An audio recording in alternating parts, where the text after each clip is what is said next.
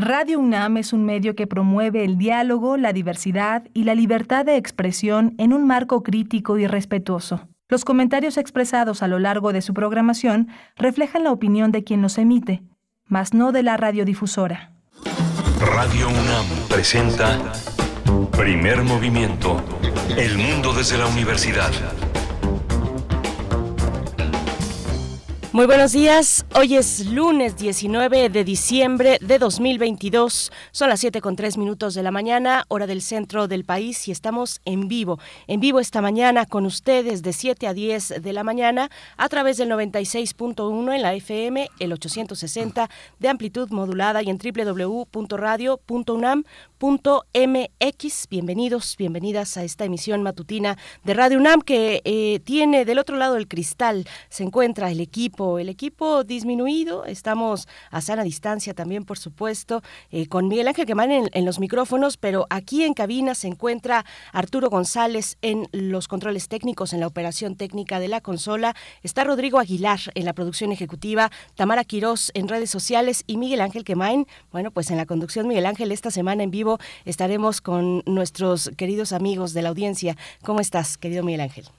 Hola Berenice, buenos días, buenos días a todos los que están despiertos y escuchando esta eh, emisión. Vamos a tener hoy un, un, menú muy interesante. Vamos a tener en la curaduría musical, como todos los lunes, de Bruno Bartra. Él es etnomusicólogo, sociólogo, periodista, DJ con más de dos décadas de experiencia, autor de Fronteras Reconfiguradas, Balcanes Mexicanos, Hip Hop Chicano, Jarocho Estadounidense y las nuevas nociones de patria. Así que en un momentito más vamos a escuchar esta propuesta musical. Después tendremos recomendaciones culturales para iniciar el próximo año, enero del 2023. Se trata del segundo encuentro escénico Confluencias 2023 y estaremos con Jaime Soriano, periodista, director y gestor cultural para que nos hable, pues e ir apartando la fecha, ir haciendo la agenda en estos días, además en los que programamos pues nuestras nuestras actividades importantes del próximo año, pues hay que iniciar con teatro el 2023, el segundo encuentro escénico Confluencias. Vamos a tener también la música del mundo desde México, la Virgen de Guadalupe en la música. Es el tema que ha elegido Guillermo Teo Hernández en este mes de diciembre, que es un mes dedicado eh, en su inicio a las actividades religiosas de la, de la Basílica en la Virgen de Guadalupe. Está este, esta, esta gran confluencia de de, de, fe en este país ha generado también una gran confluencia musical alrededor de la Morena del Tepeyac. Guillermo T. Hernández es ingeniero, está dedicado a soportes sonoros, pero también es un investigador de música de concierto y un profesor de música mexicana y del mundo. Y en la segunda hora, en nuestra nota nacional, hablaremos de el derecho a la vivienda en México, un balance de la situación en materia de vivienda digna en nuestro país y tendremos de invitada a Carla Escofié, directora del Centro de Derechos Humanos de la Facultad Libre de Derecho de Monterrey, cuyas eh, principales líneas de trabajo son el derecho, la vivienda y la no discriminación. Vamos a tener también en la crisis política en Perú, vamos a continuar con este balance que hemos hecho con Jacqueline Fox, periodista, colaboradora en Perú del diario El País, autora de Mecanismos de la Posverdad, este libro que editó el Fondo de Cultura Económica y que es un libro muy, muy importante para entender el papel de los medios en las sociedades contemporáneas. Y tendremos también poesía necesaria en la selección y en la voz de Miguel Ángel Quemain. La mesa del día está dedicada a la evaluación de las políticas públicas en materia laboral. El balance es de Saúl Escobar Toledo, él es profesor de estudios históricos de Lina, presidente de la Junta de Gobierno del Instituto de Estudios Obreros, Rafael Galván. Y cerramos con Biosfera en Equilibrio con la doctora Clementina Equigua, bióloga doctora en ciencias por la Facultad de Ciencias de la UNAM, divulgadora desde el Instituto de Ecología también de esta casa de estudios. Nos hablará de las frutas secas y los frutos secos. Ustedes saben cuál es la diferencia.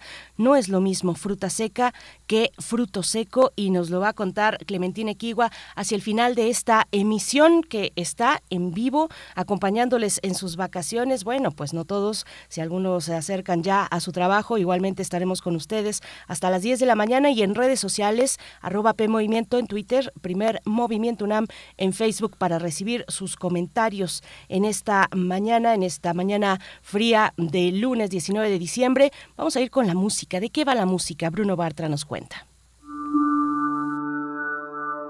Curadores musicales de primer movimiento.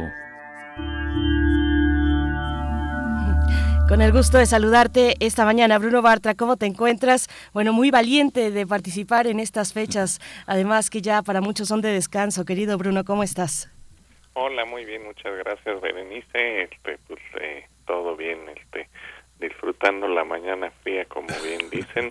Eh, pero bueno, pues también quise aprovechar eh, porque pues ya va cerrando el año y, y pues hice una especie de recuento de algo de de lo que más me ha gustado, de lo que me ha parecido de lo mejor del año y eso es lo que lo que elegí para hoy.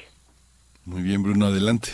Hola, Miguel Ángel, sí, pues gracias y, bueno, desde luego también un abrazo, un saludo a todo el auditorio que nos escucha en este diciembre eh, y precisamente pues vamos a, pues a, a, escuchar eso, lo que a mí me parece algo de lo mejor de este año y vamos a iniciar con, con la pieza clandestino de Flor de Toloache eh, originalmente llamado el Mariachi Flor de Toloache, que es un mariachi femenil de, de Nueva York, mariachi femenil alternativo, y bueno, hicieron un álbum de, de, covers de, de, rock que llamaron Florecita Rock Era, este, y, y bueno, esta es una versión de, de la pieza de, de Manu Chao, eh, bastante buena, es casi eh, que, bueno, es a capela, entonces muy interesante, con esa vamos a iniciar y de ahí vamos a irnos a, escuchar el trío de este eh, bajista eh, de jazz israelí eh, Abishai Cohen en la pieza Chacha Rom. Cohen es bueno es uno de los grandes jazzistas de, de, nuestro tiempo pero además integra usualmente elementos de, de Medio Oriente a, a la música al jazz pero este en específico, como su nombre lo dice, también tiene un toque bastante eh, latino, ¿no? Y bueno, ya desde jazz con, con tintes latinos y, y, orientales nos vamos a ir a, a, España para escuchar a Marisa Valle Rosso, una, eh, una interesante voz del, eh, pues bueno, que, que integra elementos de flamenco, pero le da eh, un toque moderno y, y esa pieza de tonada, parte de su álbum Lo Fugaz, me parece extraordinariamente intensa, ¿no? Eh, como que genera ahí eh, un, una, emociones muy fuertes, ¿no? Eh, recuerdo un poco una, una escena de Mulholland Drive, pero bueno, ya que te escuchen eh, verán a qué me refiero. Pero de ahí nos vamos a ir a algo un poco más ligero, pero no por ello, eh, digamos, eh, frívolo, es, es del conjunto Amistad de Santiago de Compostela, la pieza Dichoso, este es un dúo que, que hace como música pop con elementos folclóricos, pero bueno, de muy buena calidad, ya, ya lo escucharan. Y para cerrar la selección, eh, la, la, pieza Waiters de, de Mad Meg, este eh, proyecto de, eh, de rusos en Nueva York con, con onda de, de chanson noir, punk y demás, y, y que, y que bueno, lanzaron este álbum y pareció bastante bueno, igual con, con todos estos eh, sonidos alternativos, ¿no? Esta pieza y la detonada sí la habíamos escuchado este año aquí en las eh, pues en las elecciones que hice, pero bueno, esto es parte de un recuento, ¿no? Entonces, bueno, espero que disfruten eh, esta selección de hoy. Pues Bruno Bartra, eh, seguro así será una selección diversa, propositiva para cerrar el año, para hacer también un balance musical que además te agradecemos estas participaciones a lo largo de este 2022 y bueno, nos encontramos el siguiente año que ya falta muy poco, pero en medio de unas merecidas vacaciones, Bruno, te agradecemos, te deseamos lo mejor en este cierre de año. Exacto, muchas gracias igualmente Berenice y bueno, desde luego Miguel Ángel y a todos los que nos escuchan un gran abrazo, feliz año y pues acá nos escucharemos en, en el 2023. Por supuesto, nos escucharemos en el 2023 mientras nos quedamos con esta propuesta tuya. Gracias Bruno, hasta pronto y nos vamos precisamente con el Mariachi Flor de Toloache, como ya lo ha dicho Bruno, clandestino es la canción.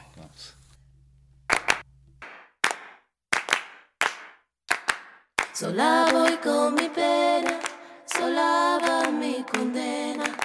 Correr es mi destino para burlar la ley, perdida en el corazón de la grande Babilón. Me dice la clandestina por no llevar papel pa' una ciudad del norte. Yo me fui a trabajar, mi vida la dejé entre Ceuta y Gibraltar.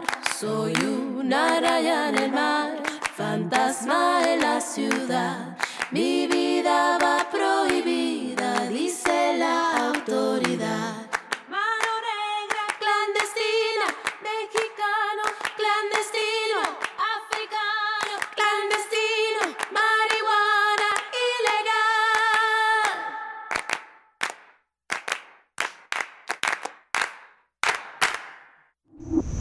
Primer movimiento.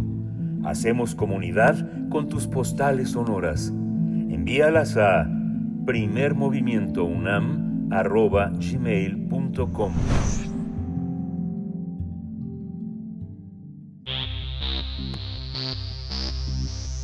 De festivales, ferias y más. Recomendaciones culturales. El Odín Teatre de Dinamarca, la Infinita Compañía y Talabot Teatro organizan conferencias 2023, el segundo encuentro escénico Odín Teatre, eh, Teatro Laertes del 11 al 19 de enero próximos en Cuernavaca y la Ciudad de México con invitación especial a Julia Barley.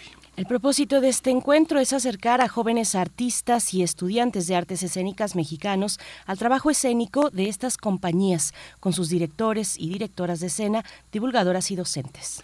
Este encuentro es una forma de retribuir al conocimiento y experiencias recibidas de la sabiduría de estos maestros representantes del tercer teatro formado por Eugenio Barba, Jerzy Grotowski y el Odín Teatre, en este mismo espíritu de compartir el flujo de vida en el archipiélago de las islas flotantes que nos conectan a las nuevas generaciones de creadores escénicos. La presencia de Julia Barley como invitada especial es muy importante para Confluencias por su dedicación activa a la dirección, la enseñanza, la organización y la escritura en Odín Teatre y es directora artística del Festival Internacional Intransit eh, Helstebro y editora de Open Page, una revista dedicada al trabajo de las mujeres en el teatro.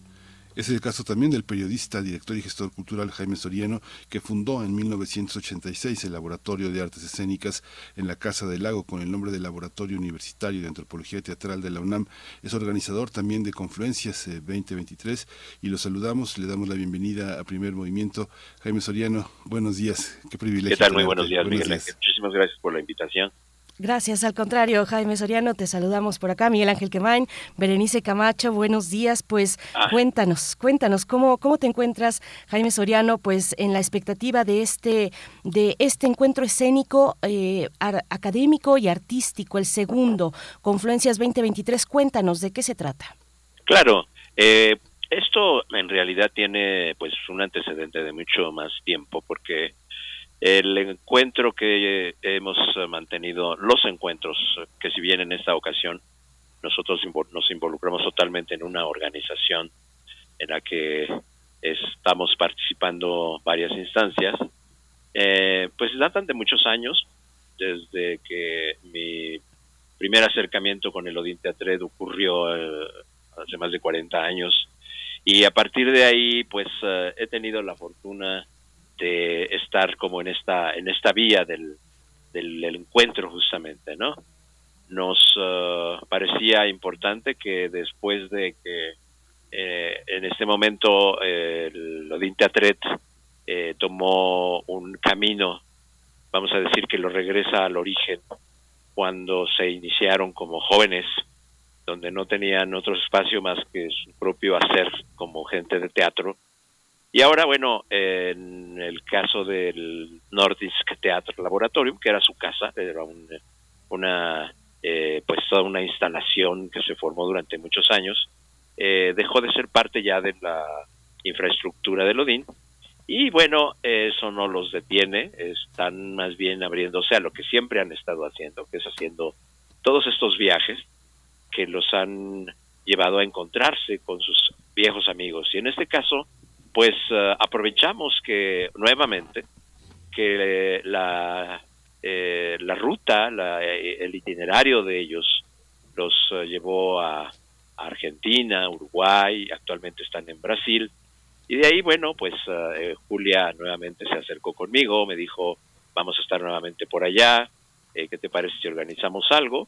Y pues más que nada eh, desde el espíritu del tercer teatro, es decir, de un teatro que se mueve por sí mismo, en algún momento llamado teatro independiente, quizás como la danza, que no depende de un subsidio. Y con ese espíritu lo hemos estado organizando. Realmente el, en el momento presente, las eh, organizaciones que estamos aquí es aquí en la Ciudad de México, que es eh, la Infinita Compañía de Rodrigo González, eh, y en Cuernavaca el Teatro Tálamo, donde Sabrina Álvarez también va a tener una parte de la programación allá. Entonces, pues tratamos siempre de que sean jóvenes sobre todo, ¿no? Que tengan esta oportunidad como la tuve yo en algún momento y que eh, puedan recibir, en este caso, eh, un taller de voz, dramaturgia de la voz, y otras actividades que estarán este, llevándose a cabo durante el mes de enero, del 11 al 19 de enero. Y en esta ocasión, pues culminaremos con, pudimos convencer al maestro de que nos acompañara en esta ocasión y nos acompañara en un conversatorio que hemos planeado con el tema de la antropología teatral, justamente un poco como para, para eh, el ciclo que se abrió en aquella época en la que me atreví por primera vez a hablar de algo que pues no se conocía y que bueno podamos ver qué ha pasado no durante todos esos tiempos qué va a pasar y sobre todo pues qué, qué destino les les espera a estos veteranísimos artistas de la escena en este caso de Dinamarca. Sí, hay una, hay una confluencia entre Cuernavaca y la Ciudad de México. Hay el taller de taller y al mismo tiempo espectáculos. Eh, cuéntanos un poco, Jaime, cómo va a estar, eh, coincide el fin de semana, viernes 13, sábado 14 y domingo 15 de enero, en el Teatro Varsovia, que se va a presentar Las Mariposas de Doña Música, que fue creado por Julia Barley y que va a ser una oportunidad para ver, eh, para que los alumnos que tomen el taller puedan ver en qué consiste realmente en escena lo que ella, lo que ella proyecta. Cuéntanos un poco de la trayectoria de esta, de esta, de esta artista escénica y de cómo han trabajado juntos, cómo, cómo pueden darse estas confluencias eh, aparentemente con una distancia tan grande, Jaime, ¿no? Sí, claro, bueno, eh, hablo, sobre la, presentación que va a haber, porque el año pasado organizamos eh, lo que se llaman espectáculos demostraciones de trabajo, en la que Julia tiene ya muy estructurada tres, eh, dijéramos, espectáculos didácticos sobre su técnica, sobre su metodología, tanto el trabajo actoral, el trabajo vocal, el trabajo de, sobre el texto. Pero en esta ocasión, aún sabiendo que pues, para Julia representa también eh, un, pues, un, traer un, unas, un par de maletas extras, eh, aceptó, eh, yo tengo como la historiografía de lo que ha presentado aquí en México y yo quería que se presentara algo que nunca se había presentado. Y en este caso, este, espectáculo, que bueno, desde 1997 ella ha trabajado eh, y ha presentado, se deriva, como todo lo que hace, de eh, cómo el actor como creador, la actriz como creadora, se va eh, apropiando casi como si el personaje o los personajes fueran apareciendo y ocupando su lugar y regresando nuevamente. Entonces, ahí vamos a ver ese camino y bueno, en este caso con la metáfora de la mariposa que se transforma y que, y que también, eh, como dice un cuento sufi por ahí, busca la luz, aunque la luz sea de una flama que, con la cual se pueda integrar y arder, ¿no?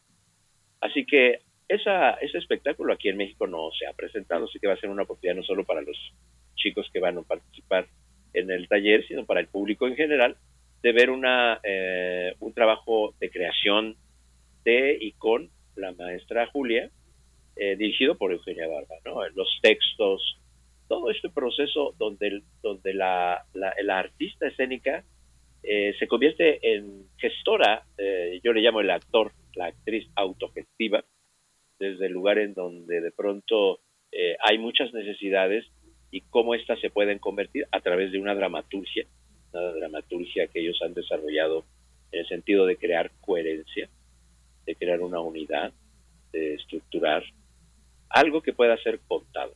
Así que eso, eso va a suceder en esos días en los que también vamos a tener oportunidad.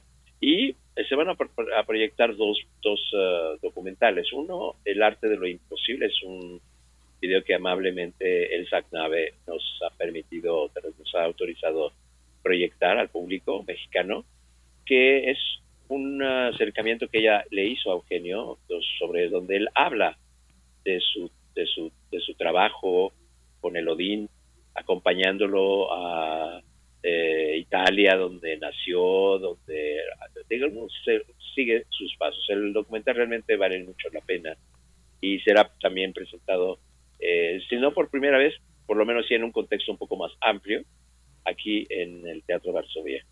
Y culminaremos con este encuentro con Eugenio Barba, en el que previo a él nos vamos a proyectar la última, el documental sobre la última sesión de la Escuela Internacional de Antropología Teatral, la ISTA Nueva Generación, como le llama Eugenio.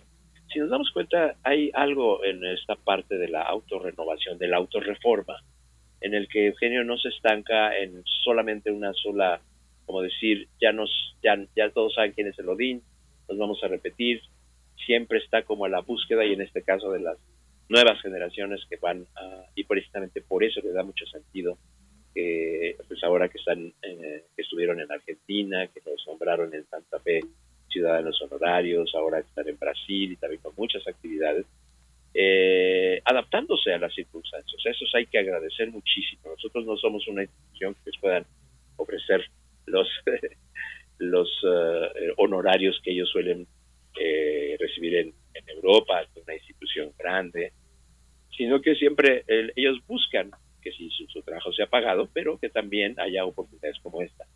Así es, este, en mi querido Miguel. Jaime, y a esa, a esa, eh, ese cierre, a ese cierre con esta, esta proyección del documental ISTA NG Nueva Generación, le acompaña esta, esta charla que has, eh, que has eh, comentado ya, el conversatorio.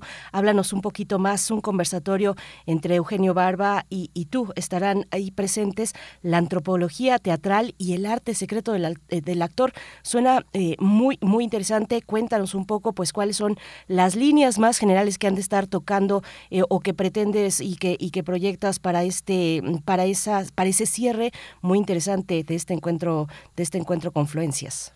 Claro.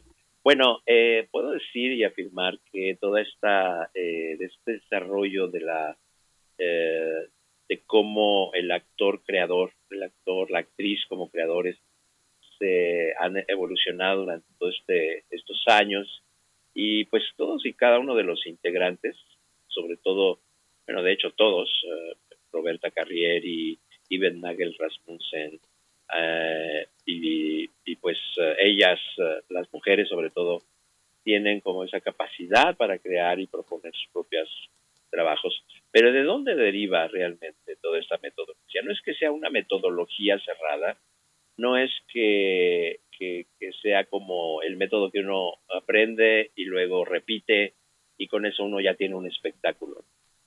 Más bien, eh, una cosa que creo que es muy afortunada de, toda esa investigación que ha hecho Eugenio, que empezó con el libro eh, Más allá de las Islas Flotantes, y que actualmente está trabajando en la última edición de ese libro, en la que él realmente se dio cuenta que a través de explicar el comportamiento escénico del actor, desde un punto de vista, vamos a decir, no pretenciosamente científico, pero sí en base a observaciones objetivas de lo que pasa con un actor que transforma su presencia y que tiene no solamente la capacidad para representar un personaje o emocionarse, sino que encuentra un camino que pueda realmente derivar en una estructura precisa, en una partitura concreta, que se convierte finalmente en una pieza artística.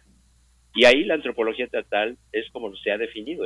Si podemos hablar de, dónde eh, Eugenio eh, pudo desarrollar todo esto, bueno, uno, del trabajo mismo de sus actores, cuando en una época hicieron una, dijéramos, en los años 70, eh, finales de los 70, hicieron una pausa, se fueron a viajar, unos fueron a Bali, otros se fueron a la India, otros se fueron a Japón y regresaron habiendo aprendido eh, técnicas actorales de, Oriente.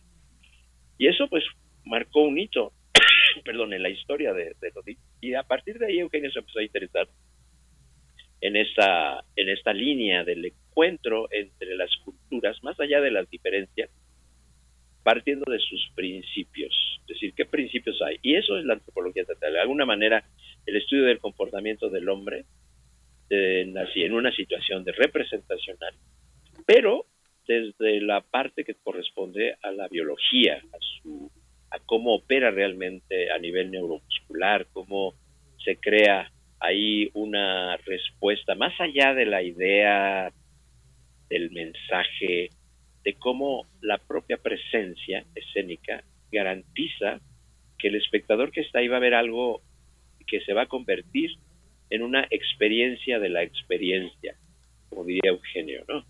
Así que la antropología teatral, pues en este sentido, lo que vamos a hacer, eh, por supuesto que eh, Eugenio tiene eh, ahí toda la, la, línea de la, del discurso, de lo que va a plantear, porque me, me interesa mucho que se hable para las nuevas generaciones, ¿no? De lo que ha sido la antropología teatral y que lo ha llevado a escribir tantos libros, ¿no?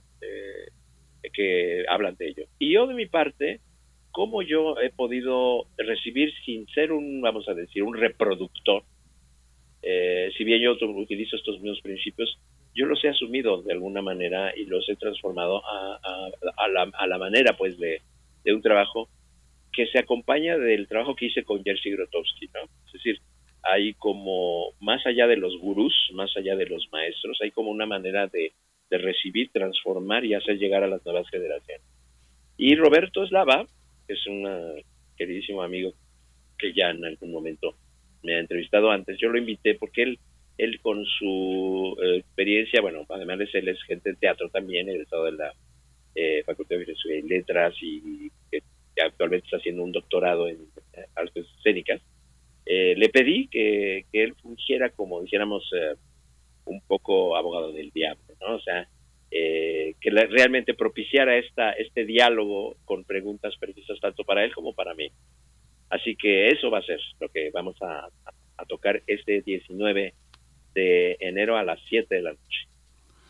Pues Jaime, ha sido un trabajo interesantísimo, ya que te acercas a esta parte de cómo traducir, cómo apropiarse, cómo interpretar la lección de los eh, grandes maestros, poco que nos hables también de, de, todo este trabajo que se hace con tanta gente joven que uno puede ver en, en, en artes, en el laboratorio de artes escénicas que, que, que tienes y que tiene una enorme actividad y que la desarrolla de una manera académica, pues pues fuera de los presupuestos, digo, hay, hay, apoyos de pronto, pero ¿cómo se logra desarrollar un trabajo que no está destinado ni al entretenimiento ni al espectáculo, sino al desarrollo propio del bailarín y de la, y de la experimentación corporal?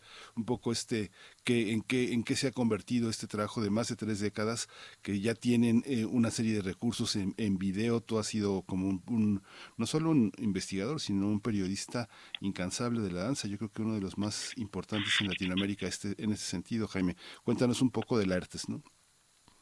Claro. Eh, bueno, eh, originalmente la, eh, esto surge porque cuando yo tuve la primera oportunidad, la segunda oportunidad de encontrarme con Jerzy Grotowski y me invitó a integrarme a su proyecto y me amenazó con que iba a ser de muchos años. Y yo, sinceramente, habiendo tenido ya un grupo aquí un grupo en desarrollo que se empezó en el taller de investigación estatal de la. La verdad es que eh, yo preferí mejor hacer algo acá en México y si se podía, pues seguir viendo a, a las veces que se pudiera, ¿no? Así que así lo convenimos y pues nada, que eh, al principio sin más que desarrollar lo que en ese momento yo trabajé con él en drama objetivo, se llamó así el programa, eh, quise como apostarle a cómo eh, eso que yo había recibido, es, que, además no se trata de una cuestión metodológica, o sea, ahí es importante que la gente sepa que no es aquí como que llegas a, un taller con Grotowski y te, va a dar la metodología. Es un trabajo realmente muy arduo de descubrimiento en el que quien lo puede captar lo capta, quien no lo puede interpretar a su manera, pero que lo objetivo prevalece.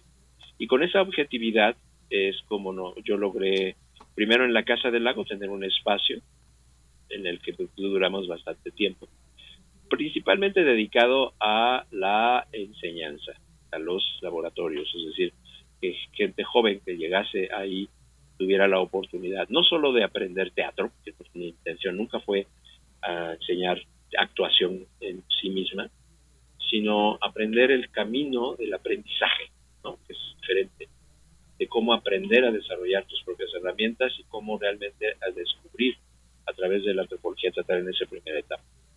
Cuando terminé mi relación con la UNAM, pues bueno, ya eh, pensé que a lo mejor el término antropología estatal se cerraba un poco y fue por eso que decidí solamente llevar un laboratorio de arte escénico o laboratorio de arte. Y, que, y así fue, o sea, eh, cada año yo me encontraba con Grotowski entre mayo y junio, los dos, o tres meses, en Estados Unidos, un poco para mostrarle el trabajo que yo había desarrollado a través del training, a través de la creación escénica unipersonal, para poderlo confrontar y luego regresar con lo nuevo que había encontrado con esto y así. Y algunos proyectos, por supuesto, escénicos que, daban lugar a dos cosas en particular. Uno, la presencia viva del actor, decir, no, eh, por, un lado, cómo hacer que esto ocurra en un ámbito que en la que la cercanía con el espectador es importante y dos, en un espacio, no necesariamente en un teatro, pero sí en espacios escénicos alternativos, ¿no? Eh, proyectos eh, de creación en sitio específico. Y eso fue lo que desarrollé. Después, pues me ganó, eh, me atrajo la danza, no solamente desde ese lugar que tú mencionas, en la videografía escénica, sino también en el ámbito de la, de la enseñanza. Así que quizás porque yo trabajaba mucho a nivel del cuerpo y, el, y la licenciatura en coreografía buscaba algo así, no una visión teórica del teatro, sino algo que, que, fuera en ese sentido. Apliqué lo que yo tenía en el laboratorio para poderlo implementar en nuestra licenciatura. Y después de un tiempo, bueno, ya me salí de ahí y pues me fui a la Escuela de Danza Contemporánea de la UNIS, donde a, la fecha todavía continúo colaborando tanto en la parte de videográfica como también en algunas clases que yo imparto ahí, pero siempre con ese ánimo. Es decir, el hecho de poder propiciar el semillero, ahí donde una semilla puede ser sembrada y se puede desarrollar, como lo he visto con mis alumnos egresados, que a pesar de que se tomaron un curso hace mucho, regresan. Regresan porque saben que, que no es que ya se conozcan la metodología, simplemente encuentran un lugar para hacerlo, para hacer su propio, vamos a decir, su propio trabajo sobre sí mismos. Así que ¿Cómo se subsidia esto? Bueno, en realidad siempre he apostado, bueno, eh, con una, primero, en primer lugar, eh, la Fundación Barba Barle contribuye, no de una manera conmigo, sino Eugenio y Julia. Es una fundación que, que se creó justo en la que Julia eh, quiso como, tener ahí un fondo en donde se pudieran propiciar no solamente encuentros que hubiera un recurso ahí para poderse mover, sino también para que hubiera un premio que se hace cada año de, acciones de activismo cultural eh, y que pudiera eh, servir como fondo. Así que el viaje y todo esto es pagado por la Fundación Barle, así que esa parte no nos presiona. ¿no?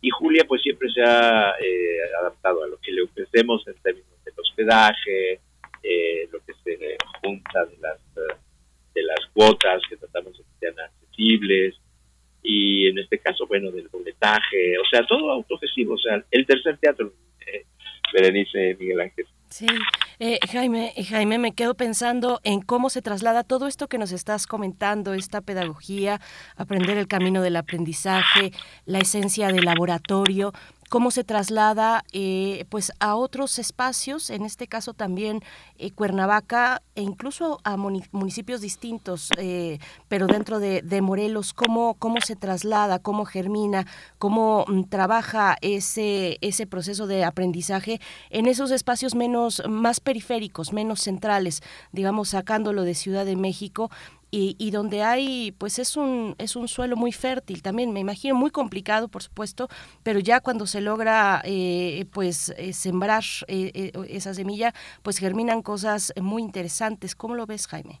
Claro, bueno, aquí en este caso, Eh, nosotros tenemos una programación hasta continua hasta que Julia, quien es la principal provocadora de estos encuentros al final de cuentas, nos presentó a Sarime Álvarez, quien es directora del Talabot Teatro, y quien, por supuesto, ha acompañado eh, allá en, en marca y ha participado en varias semanas de Lodín, disculpa, en el proceso de creación del último espectáculo de, de Lodín Teatret, y que pues conocen muy bien. ¿no? Entonces, cuando ella ofrece la posibilidad de, generar algo, eh, y bueno, y con el tiempo tan limitado que tenía Julia, pues eh, abrimos ese espacio, ¿no? Consideramos que era importante ya empezar como a, justo, eh, por un lado, de, por alguien que es cómplice, ¿no? Alguien que, que tiene, en este caso, una trayectoria cercanísima a Odín Teatret, como Sarine Álvarez, a quien no conozco personalmente, pero que al acercarse y, darme su inquietud, dijimos, pues vamos, ¿no? o sea, aunque sean solo dos días y se pueda organizar algo eh, para abrir justamente eh, ahí una posibilidad de encuentros, como lo hace eh, ahora, en el caso de, lo que están haciendo, por ejemplo, actualmente en Brasil, pues ellos se van a la gran ciudad, realmente los conocen ahí en esos pequeños lugares donde el teatro eh, está más trabajando más que en la, espectacularidad y los grandes presupuestos, ahí donde es necesario de hacer. Así que pues así fue en este espíritu, donde ahora confluimos, eh, no solo por la infraestructura, déjame decirte, eh, Rodrigo González, a quien conozco de mucho tiempo y que he podido seguir con su trabajo como productor, como coreógrafo y director, y que ahora tiene un proyecto muy consolidado como es este Teatro Varsovia y la el estudio y ahí mismo en el estudio tiene un departamento donde se va a poder hospedar a Julia, ¿ves? O sea, se va dando. Y lo mismo en el caso de, de Sarime, ella, ella no, voy a hablar por ella, pero también se encargó de, de, encargar junto con su grupo de encontrar las mejores condiciones para que eso ocurriese. Así que si, si, si al futuro habláramos de un tercer encuentro, yo creo que se tendría que ya eh, empezar a abrir eh, hacia otros espacios eh, para que esto pues pueda desarrollarse de una manera más amplia, como tú bien acabas de, mostrar en esos espacios a los que a veces, bueno, aquí en este caso de la Ciudad de México, la gran Ciudad de México, pero Cuernavaca, que es una ciudad pequeña, pero que también hay mucha actividad teatral, hay mucha actividad artística y están en la misma facultad ahí en la que se egresan de una carrera de artes escénicas, muy, digo, la cosa es, es, es, de resaltar mucho ahí. Así que va a haber, va a haber como que de quien aproveche todo esto, eh, abriéndonos allá a estas confluencias, a estas, yo le digo confluencias porque siempre ha sido así. El río para mí ha sido algo importante, no solo porque había una acción que yo desarrollaba con grupos, que así se llamaba, en el que había dos dos o tres grupos cantando y que nos encontrábamos de vez en cuando, nos interceptábamos, nos cruzábamos, nos volvíamos a separar y hacíamos esa confluencia, ¿no? En el que la vibración aquí es importante. La vibración en el sentido no solamente de, la energía aplicada, sino también de esa cualidad vibratoria que haga que llegue a pues otros jóvenes en este nuevo siglo en el que pues hay que aprovechar que aquí están los maestros todavía. Sí, Jaime, pues ya para un poco de apunte para despedir, es muy interesante ver cómo no nadie es profeta en su tierra, ¿no? Si uno piensa, por ejemplo, no sé, Lindsay Kemp eh, en Italia, o Barba en Dinamarca, o Pina Bauch en Wuppertal, eh, eh, son todo todo el mundo, Peter Peter Brook en Francia, todo el mundo se tiene que ir de su lugar de origen para para poder hacer algo. ¿Cómo, por qué quedarse aquí? Es verdad, es verdad. Hay como esa, eh, un poco eh, eh, esta idea de las islas flotantes de, Eugenio, de donde justamente se da esa metáfora en la que el viaje, el encuentro hacia otros lugares, hace que nos encontremos sin nada, ¿no? Es decir, sin nada en el sentido de la, de pronto tenemos la seguridad de tener un lugar, eh, y podemos tener una compañía, un subsidio y pues estamos seguros, ¿no? Pero cuando nos salimos de esa seguridad, de ese confort y empezamos a, y sobre todo a reconocer lo que ahora, pues para el Odin Teatred en 60 años, ha representado realmente un gran viaje, un gran viaje en el que, como yo escribí por ahí, ¿no? Cada casa, eh, si bien ahora no tienen una casa, si bien están eh, en un periodo de transición hacia la definición de qué es lo que va a suceder después de esta salida de su casa, las otras casas son las allí donde ellas ellos han sembrado. Entonces, ese, esa siembra creo que, que no, no puede ocurrir de otra manera si no sales, ¿no? Eh, y sobre todo salir eh, no como los eh, grandes artistas que garantizan un gran, un gran, una gran paga para que vayan a grandes ciudades, sino al contrario, pequeñas ciudades donde hay comunidades reales con las cuales se pueda uno encontrar y que van generando. O sea, realmente cuando yo los veo y regresan a esos lugares es porque ahí se generó. Sobre todo hay mucha actividad en Argentina, en Brasil no se diga, y en Uruguay, por, ejemplo, ¿no? que siempre es como su camino, y por supuesto México. Y ya para lo que viene, pues vamos a ver, ¿no? O sea, es, es increíble que estos, estos señores, que pueden ser nuestros abuelos, que los consideramos casi como nuestros abuelos, sus tíos abuelos, estén con ese espíritu, ¿no? Eugenio pues tiene 86 años y lo ves y dices, no manches, es un roble que sigue manteniéndose firme y Julia pues también y que ahí están, ¿no? Y cada uno, ¿no? Cada, cada uno de los que forman parte de estos se ve, cada uno ha publicado, cada una de ellas ha publicado un libro eh, y gracias a qué? A esos encuentros, a esos viajes, a estas salidas de ahí de donde se, originaron y por eso yo creo que a pesar de esta, esta, esta salida de su casa, eh, eh, no fue como una, una tragedia. ¿no? Yo creo que más bien es una oportunidad de ver hasta dónde pueden llegar todavía, gracias a todo lo que sembraron y todo lo que todavía está por ahí por descubrir. Pues, es lo que yo diría.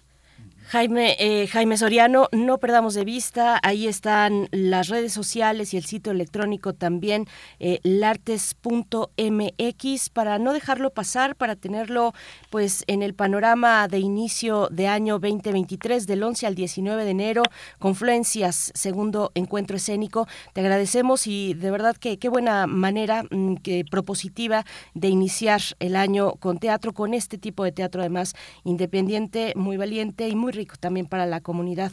Gracias, Jaime Soriano. Muchas gracias, Berenice. Por supuesto, Miguel Ángel, gracias. Gracias a ti, Jaime. Hasta pronto. Hasta luego, hasta luego.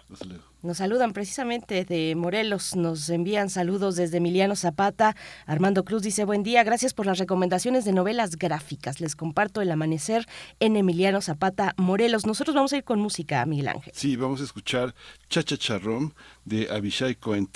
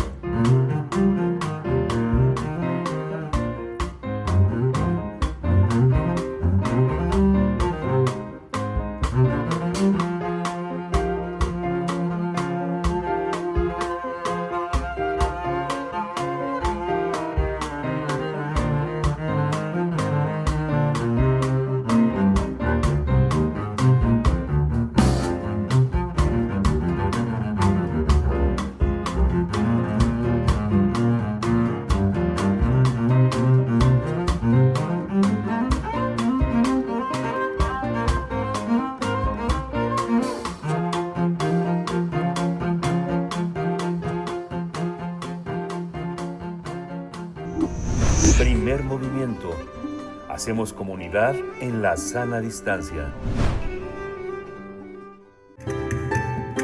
La música del mundo desde México.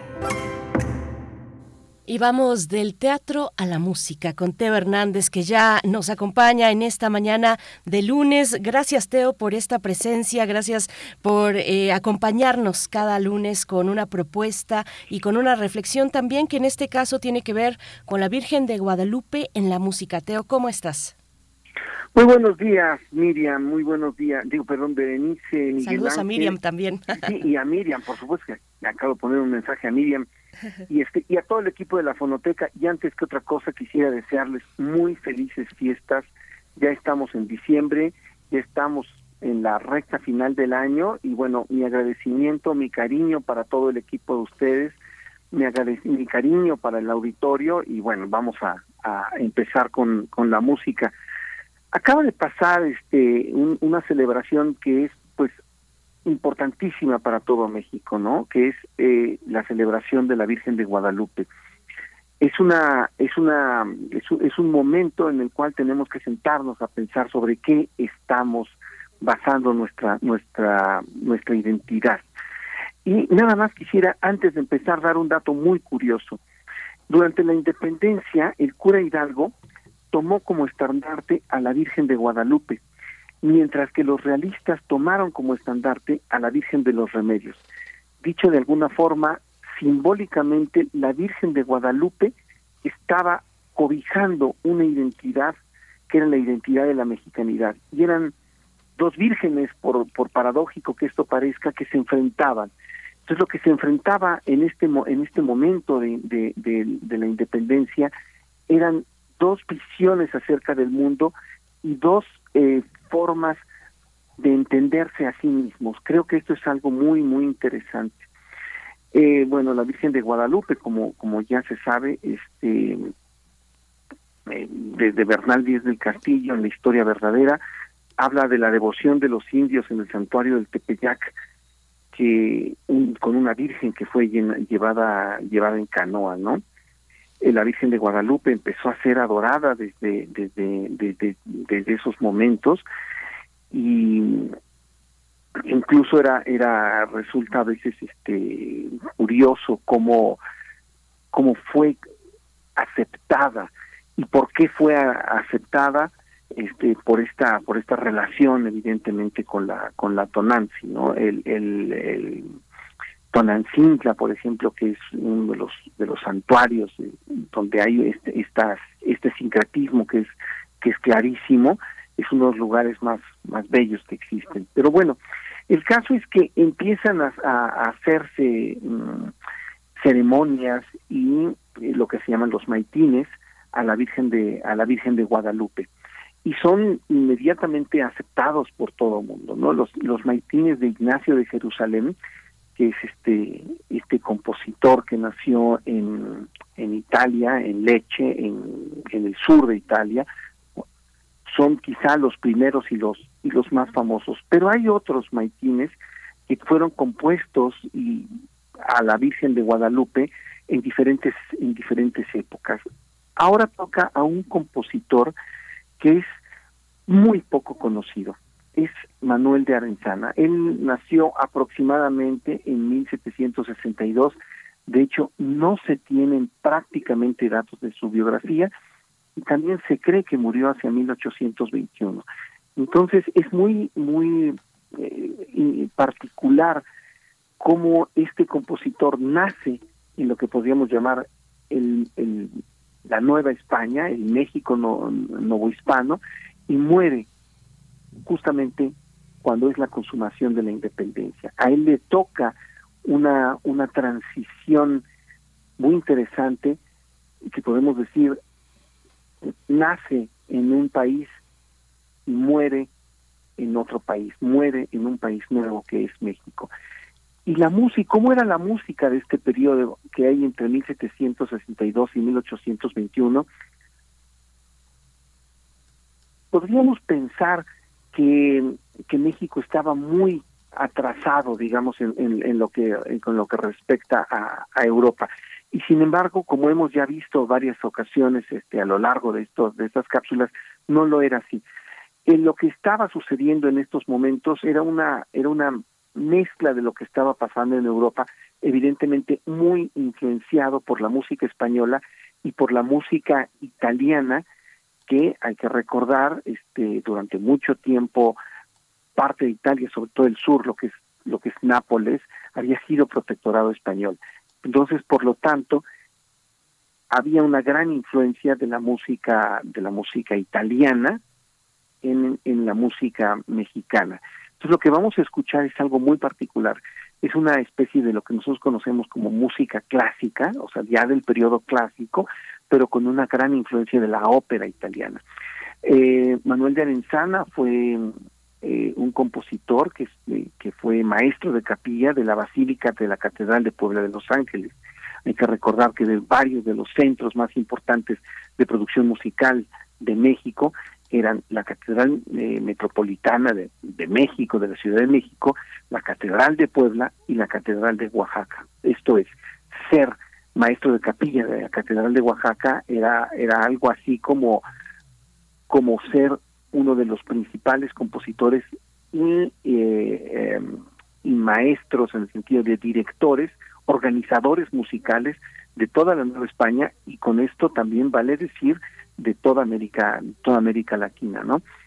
Eh, bueno, pues me parece que debemos escuchar esta, esta hermosísima pieza que son los maitines a la Virgen de Guadalupe, que fueron compuestos durante muchos años. Este tipo de, de celebraciones, como es un oficio muy completo, se empieza en, podían empezar y hacer una parte en un año y otra el próximo año y otra el próximo año. Lo que vamos a escuchar va a ser el invitatorio y es Benjamín Juárez Echenique que se ha dedicado al rescate de estas de estas partituras. Nada más quisiera agradecer también para cerrar este este este comentario que eh, la fonoteca eh, está también agradecida con ustedes por, por este por este espacio.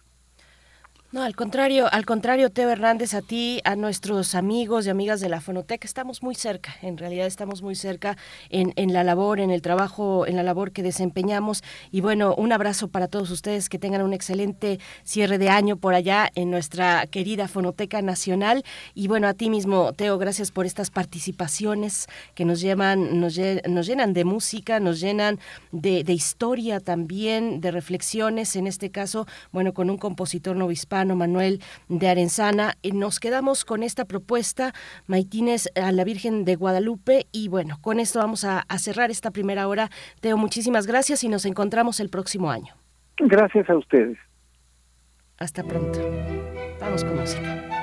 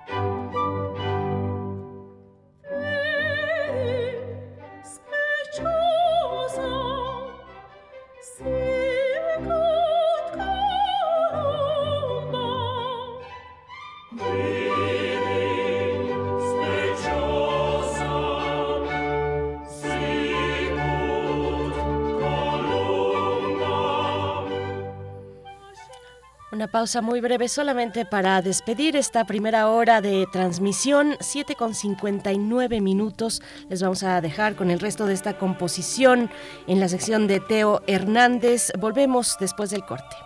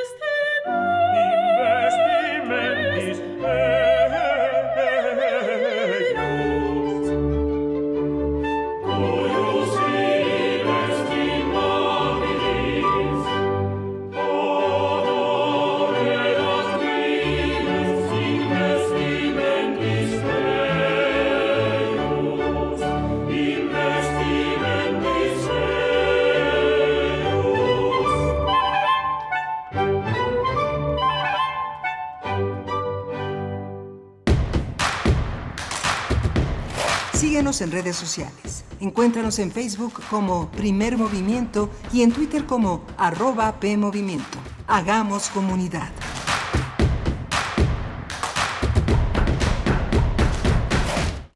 Hola, soy Francisco Hernández y estoy en descargacultura.unam.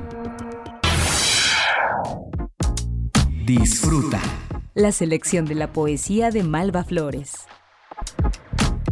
la simetría entre tus ojos recortando la neblina y ella misma, o aquel paralelo entre el vocablo azul e inmaculada transparencia, perfecto acuerdo entre memoria y ojo. El audio completo disponible en www.descargacultura.unam.mx.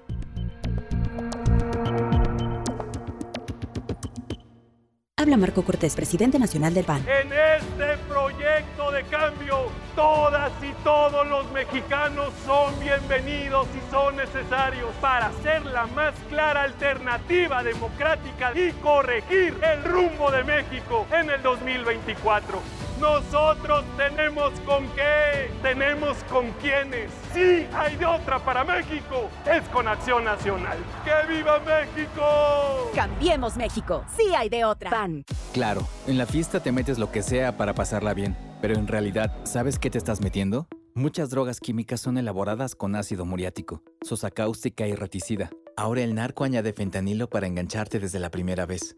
El fentanilo mata es 50 veces más potente que la heroína. 200 personas mueren al día por su consumo. No te arriesgues. No estás solo. Si necesitas ayuda, llama a la línea de la vida, 800-911-2000. Secretaría de Gobernación. Gobierno de México. ¿Sabes qué tienen en común?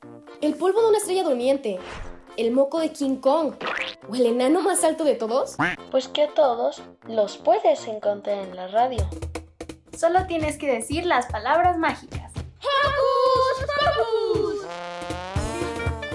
Para tus orejas y escúchanos todos los sábados a las 10 de la mañana por Radio UNAM. Experiencia sonora.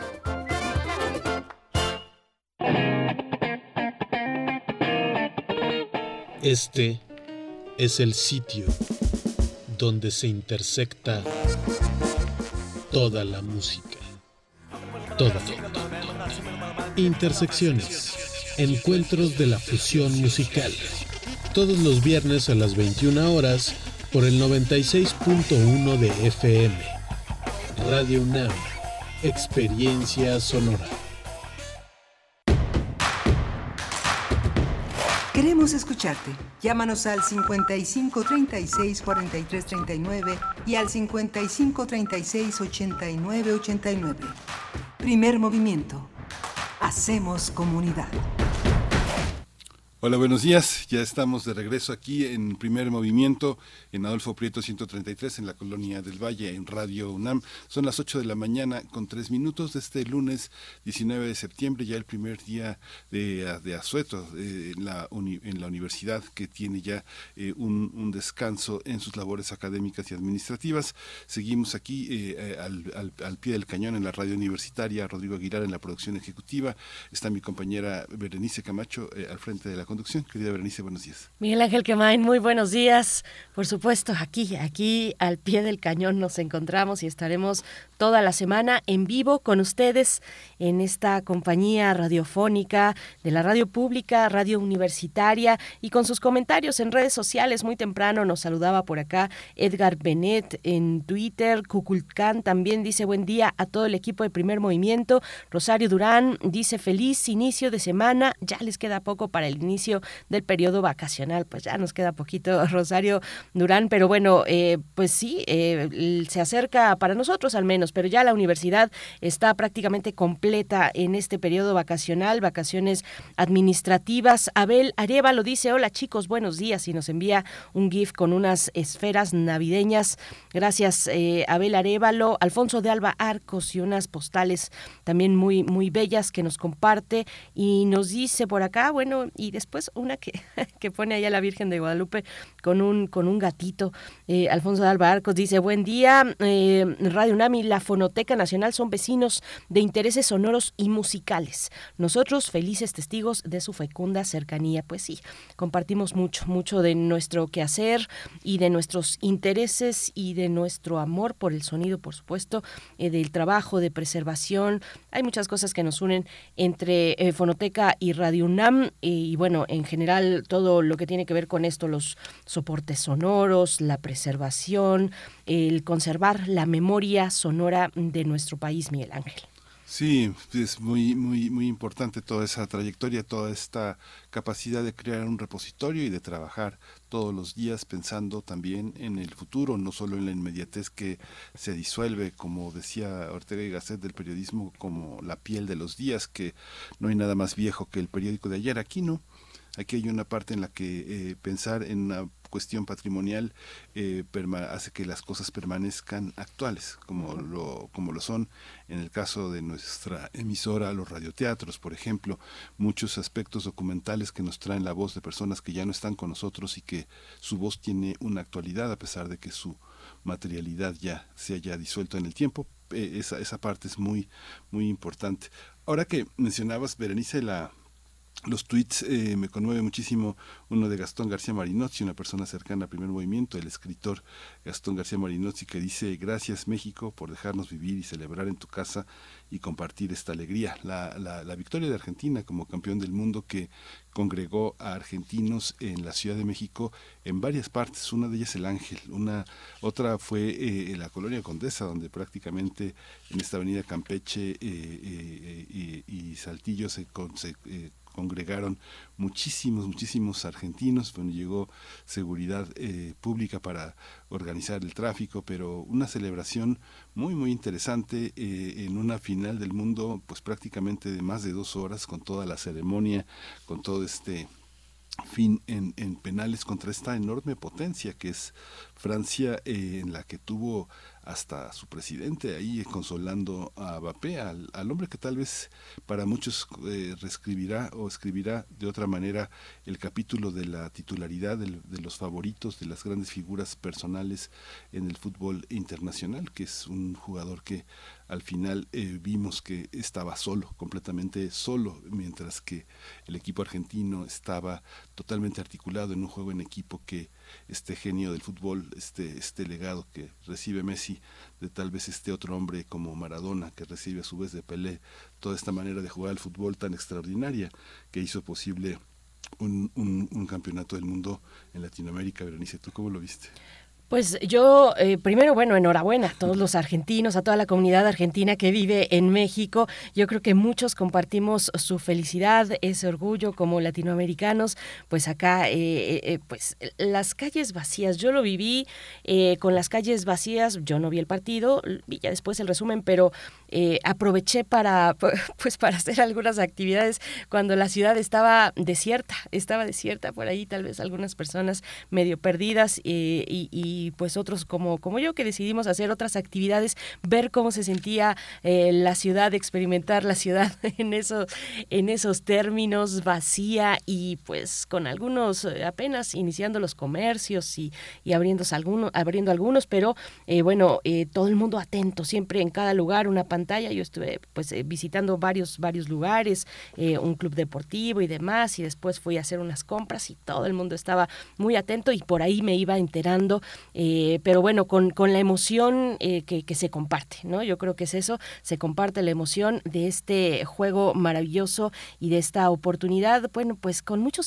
significados, ¿no? Se les da, se le da un peso muy importante, claro, a la figura de Messi, pero a este triunfo eh, para un país latinoamericano. Así es que, bueno, pues sí, qué, qué felicidad y qué gusto que haya quedado así. Me hubiera gustado que Marruecos quedara pues un poquito más bien en los terceros, en, en los tres primeros lugares, si, si me interesé en algún momento en el Mundial fue cuando fue cuando Marruecos eh, pues sacó de las listas a España y a Portugal, si no me estoy equivocando, pues sí, así, y, ahí llamó mi, atención, pero bueno, pues mm, tampoco fue demasiado mi entusiasmo, Miguel Ángel, pero enhorabuena a toda la comunidad eh, futbolística, futbolera de que nos está sintonizando. Cuéntenos ustedes cómo lo vivieron, Miguel Ángel, tú, bueno, por supuesto, en el lugar donde te ubicas, pues con, con, mucha, con mucho entusiasmo y, y con mucho pues, eh, pues mucha atención eh, que, de las personas que se reúnen en, en restaurantes y demás para, para ver este partido, ¿no? Sí, es, es, interesante ver, digamos, como un deporte que se ha convertido en una práctica del esnable del comercio, en una parte este, tan, tan este, bochornosa para el deporte amateur, puede tener también bajo la lupa eh, algunos momentos muy, muy conmovedores. Digamos que hay una profesión de fe en los débiles, ¿no? En los débiles como fue en su momento Rumanía o Croacia o Marruecos, eh, países que, eh, Grecia, que eran emergentes y que quienes estamos en contra del comercio eh, aplaudimos que estos países débiles, endebles, con estructuras económicas tan, tan frágiles, con pues, sociedades tan explotadas, salgan adelante con equipos que no tienen el respaldo económico que tienen los grandes, eh, los grandes emporios del comercio futbolístico internacional. Entonces emociona ver cómo salen adelante. Sin embargo, este, hay países de una enorme tradición futbolera que, a pesar del comercio, hay grandes figuras, hay grandes historias, eh, personajes que son eh, increíbles y que son, este, que forman parte, pues, de esta mitología del hombre que se hace a sí mismo y que forma parte, pues, de las historias de éxito que inevitablemente tenemos que compartir. Uno sintoniza cuando puede en las radios que uno puede tener de ondas distintas, cómo se narran los partidos, y uno ve, por ejemplo, nuestra televisión comercial que es verdaderamente bochornosa. No hay una alternativa, no hay, no hay, no hay una crónica deportiva que se haga desde la radio pública con, la, con, la, con el apoyo, con la calidad que se puede hacer, con todos los eh, recursos a la mano, porque no hay ese negocio, ¿no? Pero la crónica deportiva tendría que tener en México ese soporte. La hace solo la televisión comercial porque es un negocio, pero no tenemos periodistas culturales eh, deportivos fuertes en la televisión y en la radio pública. Nosotros no tenemos una crónica deportiva importante porque no importa, no importa el deporte que no deja dinero, no importa. Entonces no tenemos periodistas eh, deportivos que sean críticos, que vean, que hagan trabajos profundos, que eh, se, se inmiscuyan en la miseria y en la grandeza del deporte como merecemos quienes nos gustan los deportes. ¿no? Sí, y ya bueno, los que los que saben de estos temas de fútbol y también la afición que ha sido crítica con, con pues la participación de México, la actuación de México en este mundial, pues ya han puesto varias varias tareas, varios puntos sobre las IES, varios acentos pues eh, sobre sobre el fútbol mexicano propiamente y lo y lo dices bien con eh, pues la influencia innegable y, absoluta prácticamente o muy muy grande de las eh, televisoras, de las grandes televisoras, de los emporios de, de, televisión en México que están ahí con estos intereses, pues son básicamente los que mueven a los, a los grandes, bueno, a la, selección y los que están ahí detrás de cada uno de los partidos televisados. Bueno, pues, pues sí, eh, mucho, mucho trabajo, me imagino, mucho trabajo. Hay algunos que ya perdimos la fe hace mucho. A mí, yo soy poco tolerante, creo, ante la frustración y, y ver otra vez, eh, es, es, pues sí, es, doloroso ver a la gente que, que le pone pues mucha fe a estos partidos, a la participación de México, pues ver otra vez esa frustración. Yo no puedo con ella, la verdad. Ya eh, empezando el, el, mundial, pues yo pues tampoco tenía expectativas, honestamente. Perdón que sea tan pesimista, pero, pero bueno, sí lo han dicho los especialistas y la afición. Repito, hay eh, puntos muy importantes que se tienen que reconsiderar pues si queremos, si quiere México o si quiere la selección eh, mexicana, mm, pues pintar en algún momento en estos, eh, en estos eventos tan importantes y tan con una derrama económica también eh, pues enorme, brutal. así es que bueno, pues cuéntenos ustedes, los que saben, los que saben de fútbol. De nuevo yo ante mi baja capacidad de tolerancia y de frustración, pues este, pues no, yo la verdad es, es que prefiero pasarme de largo por ahí, Miguel Ángel. Sí, está bien, hay que evitar, hay que evitar, hay que evitar el dolor, pero justamente es parte de los derechos que tenemos que, reclamar.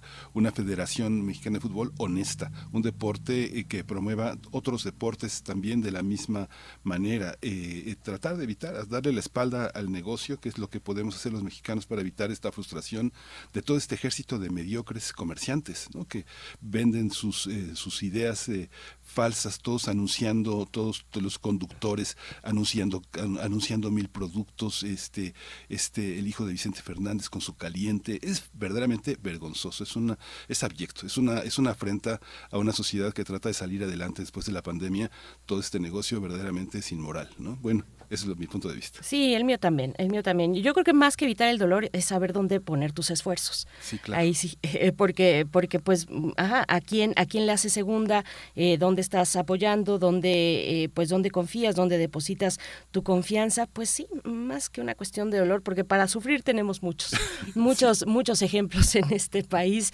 Bueno, pues ahí está. Cuéntenos, nos dice por acá María Elizondo, dice, yo estoy feliz, pues le iba a Argentina, gran partido.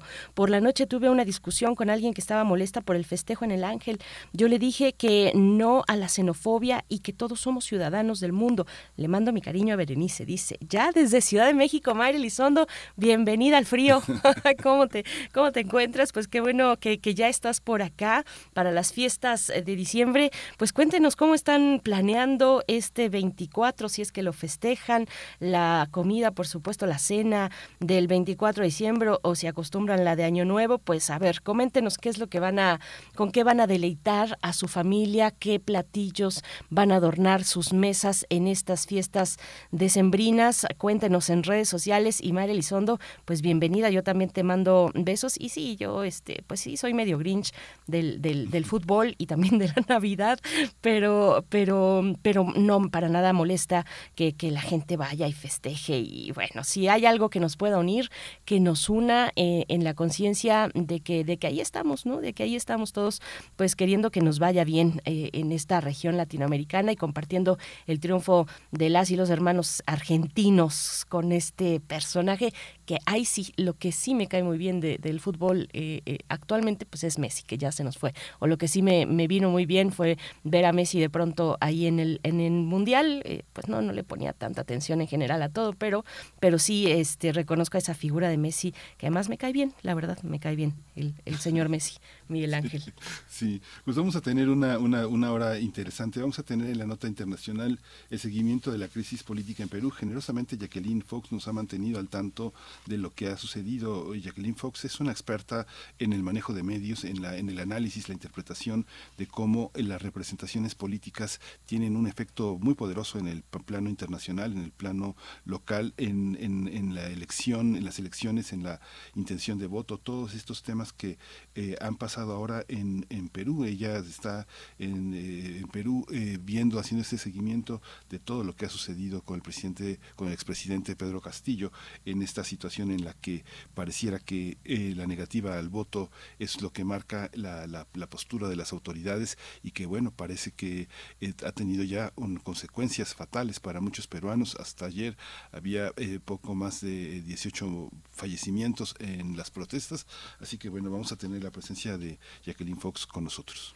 Vamos a tener a Jacqueline, Fox y estamos intentando contactar también a Carla Escoffier, eh, que nos va a hablar del derecho a la vivienda en México. Vamos a reflexionar con ella sobre el derecho a la vivienda en México, un balance de la situación en materia de vivienda digna en nuestro país. Ojalá que podamos tener eh, la comunicación con Carla Escoffier, una especialista en temas pues de vivienda, de derechos humanos, de no discriminación, eh, pues en esta expectativa del Mundial mientras todo aquello ocurría, estuvimos también, vimos que en Ciudad de México el sábado, creo que fue el sábado, ya, ya estoy un poquito mal con mis fechas, pero sí fue el sábado, fue el sábado. Se me hace raro porque, eh, pues, el sábado ya el, el último, el previo fin de semana a Navidad, pues se juntaron, se juntaron eh, en protesta, varios vecinos de Joco eh, realizaron una protesta a mediodía, pues esto que, que nombraron como la anti posada,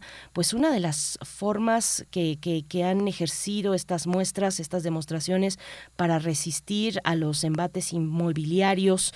Y, bueno, eh, eh, esto en el, en el contexto del gobierno capitalino, de estos acuerdos con Airbnb y pues eh, fue interesante ver lo que estaban pues las consignas, la manera de convocar y de no y de no cesar en su en su protesta, en sus convicciones y en la defensa de su pueblo. Los vecinos de Joco, que, que repito, este sábado hicieron la antiposada en la capital del país el sábado al mediodía, pues estaban ellos con estas consignas, pues, pues una manera importante de, de no dejar, a pesar de las fechas que ya son festivas, pues de no dejar pasar un cierre de año con una, con una, pues una exigencia tan importante, tan esencial, que se encuentra además en los eh, en, la Constitución de la Ciudad de México, el derecho y, y, bueno y en la Constitución del país eh, el derecho a la vivienda, pero con ciertas particularidades en el caso de Ciudad de México, porque es una nos protege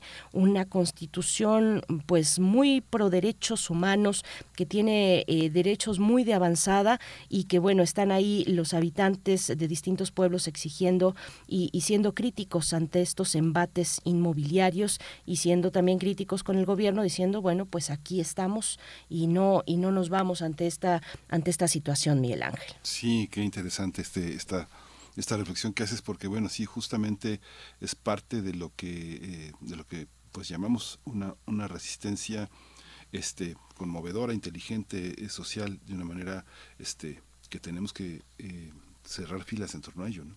Pues sí, así es, Miguel Ángel, pues que nos comenten en redes sociales. Bueno, ya tenemos por acá, está Miguel Ángel Gemirán, nos decía buenos días. Xochitl Arellano dice buenos días, no veo la TV comercial y ahora que vi algunos juegos del fútbol, era insoportable escuchar los comerciales de voz y de video. Felicidades Argentina y suerte a la estrella ascendiente de Mbappé. Eh, pues sí, eh, gracias Xochitl. Sí, es que a veces, eh, bueno, no sé si a ustedes les pasa lo que tú también comentas, Miguel Ángel, pues las eh, pues estas estas narrativas no que de pronto uno está muy metido además en el partido y pum se atraviesan con un con un comercial y que apuestes a tal o cual eh, cuestión que, que bueno, es, es, pues sí, es, es, es algo que, que hay que mejorar y, y, hay que exigir, me parece, me parece como, como afición, como afición, eh, pues exigir una mejor calidad, una mayor calidad en la narración de estos partidos que tanto dinero dejan, que tanto convocan a la gente. Y pues bueno, ahí está. Por, por último, Edel Jiménez dice, el fútbol para mí representa negocio, no un deporte, no es de mi interés. Edel Jiménez, pues yo comparto contigo lo que comentas. Lili eh, Sacal Neumann dice, Alberto Lati, para mí es un gran comentarista, además de preparado, cultísimo. Está en Fox Sports, dice el Lili. Te mandamos un saludo y bueno, pues nosotros ya nos vamos, nos vamos con nuestra nota internacional seguimos leyendo en redes sociales. Miguel Ángel, vamos para hablar de la crisis política en el Perú. Vamos. Nota Internacional. En Perú continúan las protestas, las marchas y los bloqueos que exigen la renuncia de la presidenta Dina Boluarte y elecciones adelantadas. El saldo de los enfrentamientos y la represión es de 20 personas eh, asesinadas y otros cinco decesos causados por accidentes o hechos vinculados a los bloqueos. Este fin de semana, Boluarte aseguró que no renunciará mientras el Congreso no resuelva el tema de las elecciones adelantadas. La mandataria exigió al Congreso reconsiderar la votación en abstención de un dictamen que fue rechazado la semana pasada. Boluarte recordó que la mayoría de los peruanos demandan el adelanto de las elecciones. En conferencia de prensa, la presidenta evitó alguna autocrítica al uso desproporcionado de la fuerza policial y militar contra manifestantes, aunque sí envió un mensaje de condolencia a las familias de las personas eh, que fallecieron durante las protestas. Por su parte, la eh, Oficialía Mayor del Congreso convocó al Pleno para mañana martes 20 de diciembre. La expectativa es ver si las y los legisladores reconsideran la votación donde fue rechazado el adelanto de los comicios. Mientras tanto, el expresidente Pedro Castillo permanece en una cárcel de Lima luego de que el pasado viernes el Poder Judicial dictaminó 18 meses de prisión preventiva en su contra por los delitos de rebelión y conspiración. Pues vamos a conversar esta mañana sobre la evolución de la crisis política en el Perú. Nos acompaña Jacqueline Fox, periodista, colaboradora en Perú del diario El País. Con mucho gusto de saludarte y agradecerte también, Jacqueline, en estos momentos tan complejos, pues eh, dar seguimiento a la crisis política que vemos en el Perú. ¿Cómo estás? Buenos días. Buenos días, Berenice y Miguel Ángel y a todos quienes nos escuchan. Jacqueline, ¿cuál es la, para, para, desde países como el nuestro, cómo podemos entender la relación que hay entre las protestas en la, en la calle para pedir el adelanto de elecciones y la situación particular de Pedro Castillo? Eh, algunas de las protestas eh, lo mencionan a él, pero la gran mayoría de protestas en realidad tienen como demandas principales el adelanto anticipado, el, adelanto de las elecciones, el cierre del Congreso eh, y la posibilidad de que haya un referéndum de asamblea constituyente. Sin embargo, debido a la cantidad de violencia desproporcionada que hubo la semana pasada por parte de las fuerzas policiales y los militares en varias regiones donde había protestas, pero también hubo actos vandálicos. Eh, las protestas ahora también tienen como demanda la renuncia de Boluarte y el cese de este tipo de acciones militares eh, bajo toque de queda y en estado de emergencia.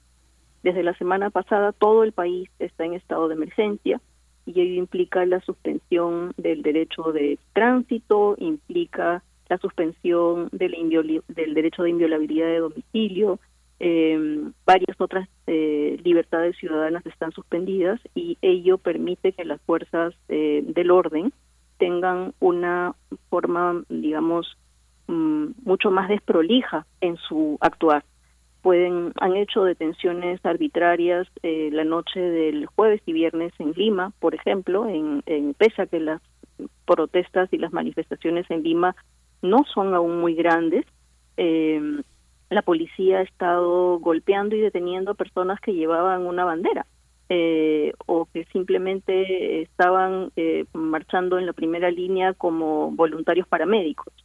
Eh, entonces, lo que lo que vemos en los últimos seis días más o menos es que eh, la presidenta está gobernando en alianza no solamente con lo que antes era la oposición parlamentaria conservadora, sino que está gobernando de la mano del el poder militar. Eh, y esto ha generado una cantidad de víctimas tan grande, no solamente los 20 heridos por disparos de las fuerzas del orden, sino que hay eh, casi 70 personas hospitalizadas, muchas de ellas con eh, disparos de proyectiles de arma de fuego que los han tenido las fuerzas del orden. Hay casi 300 heridos dados de alta eh, y la situación no va a mejorar porque las personas van a seguir saliendo a las calles. Este fin de semana se han calmado, digamos, no ha habido muchas protestas porque en las regiones donde ha habido víctimas fatales han estado en entierros y en cortejos fúnebres, pero eh, a partir de hoy nuevamente empezarán las protestas y hay muchos comunicados de gremios profesionales que están pidiendo la, renuncia de Boluarte y em, eh, digamos que lo, los reclamos respecto de, de, Castillo, que era lo que me preguntaba Miguel Ángel, como que han pasado a un segundo nivel, dado dado este dada esta situación en la que em, el gobierno eh, ha dividido la ha dividido al Perú, ¿no? Eh, está digamos del lado del gobierno está diciendo que están las personas que quieren la paz eh, que son como las personas que buscan el desarrollo del Perú, y del otro lado están los grupos violentistas. ¿no? Entonces no, no hay ningún matiz en su manera de encarar esto en términos eh, discursivos y tampoco hay un matiz en la manera de encarar esto por parte de las fuerzas del orden que no están respetando el derecho a, la protesta pacífica. Jacqueline Fox, eh, hay en el Congreso, o bueno, no solamente en el Congreso, sino en la clase política, voces críticas ante este uso o abuso de las fuerzas del orden que están eh, conteniendo de esta manera las manifestaciones. En el Congreso posiblemente no pasan de cinco los parlamentarios que tienen esa posición. Tenemos un Congreso de 130 personas y de esas 130 posiblemente son cinco las voces que eh, están exigiendo un comportamiento adecuado de las fuerzas del orden. El sábado, eh, mientras Boluarte daba un pronunciamiento eh, en el que hacía una especie de, balance de lo que está, de lo que han encontrado en estos días de, de convulsión social, eh, a la misma hora que eso ocurría, la policía antiterrorismo entró a un local de la Confederación Campesina del Perú en el centro de Lima, donde estaban alojados varios campesinos que habían venido de regiones para manifestarse en las protestas en el centro de Lima. Son personas que, no tienen recursos, por lo tanto están alojados en un gremio eh, y casi todos quechuablantes. Entonces llegó la policía antiterrorista eh, para eh, digamos, eh, incautarles material, eh, haciendo un señalamiento de que ellos estaban organizando actos violentos y entraron allí sin ningún fiscal. Eh, y entonces tuvieron que llegar dos congresistas de izquierda progresista, que son una bancada solamente de tres personas, eh, para intentar convocar a fiscales y a abogados quechohablantes y a pedir que les abrieran la puerta para que no continuara ese allanamiento hecho en condiciones ilegales, ¿no? Entonces, las voces que piden el cese de estos eh, de esta represión desproporcionada por parte de las fuerzas del orden son pocas y, y están lideradas principalmente por la Defensoría del Pueblo. El día jueves que en Huamanga el ejército salió a disparar a las personas a la parte superior del cuerpo para intentar contener eh, tanto actos de vandalismo como a, personas que se manifestaban pacíficamente. La Defensoría del Pueblo pidió al Comando Conjunto de, de las Fuerzas Armadas el cese inmediato del uso de armas de fuego y que cese también los disparos de gas lacrimógenos desde helicópteros.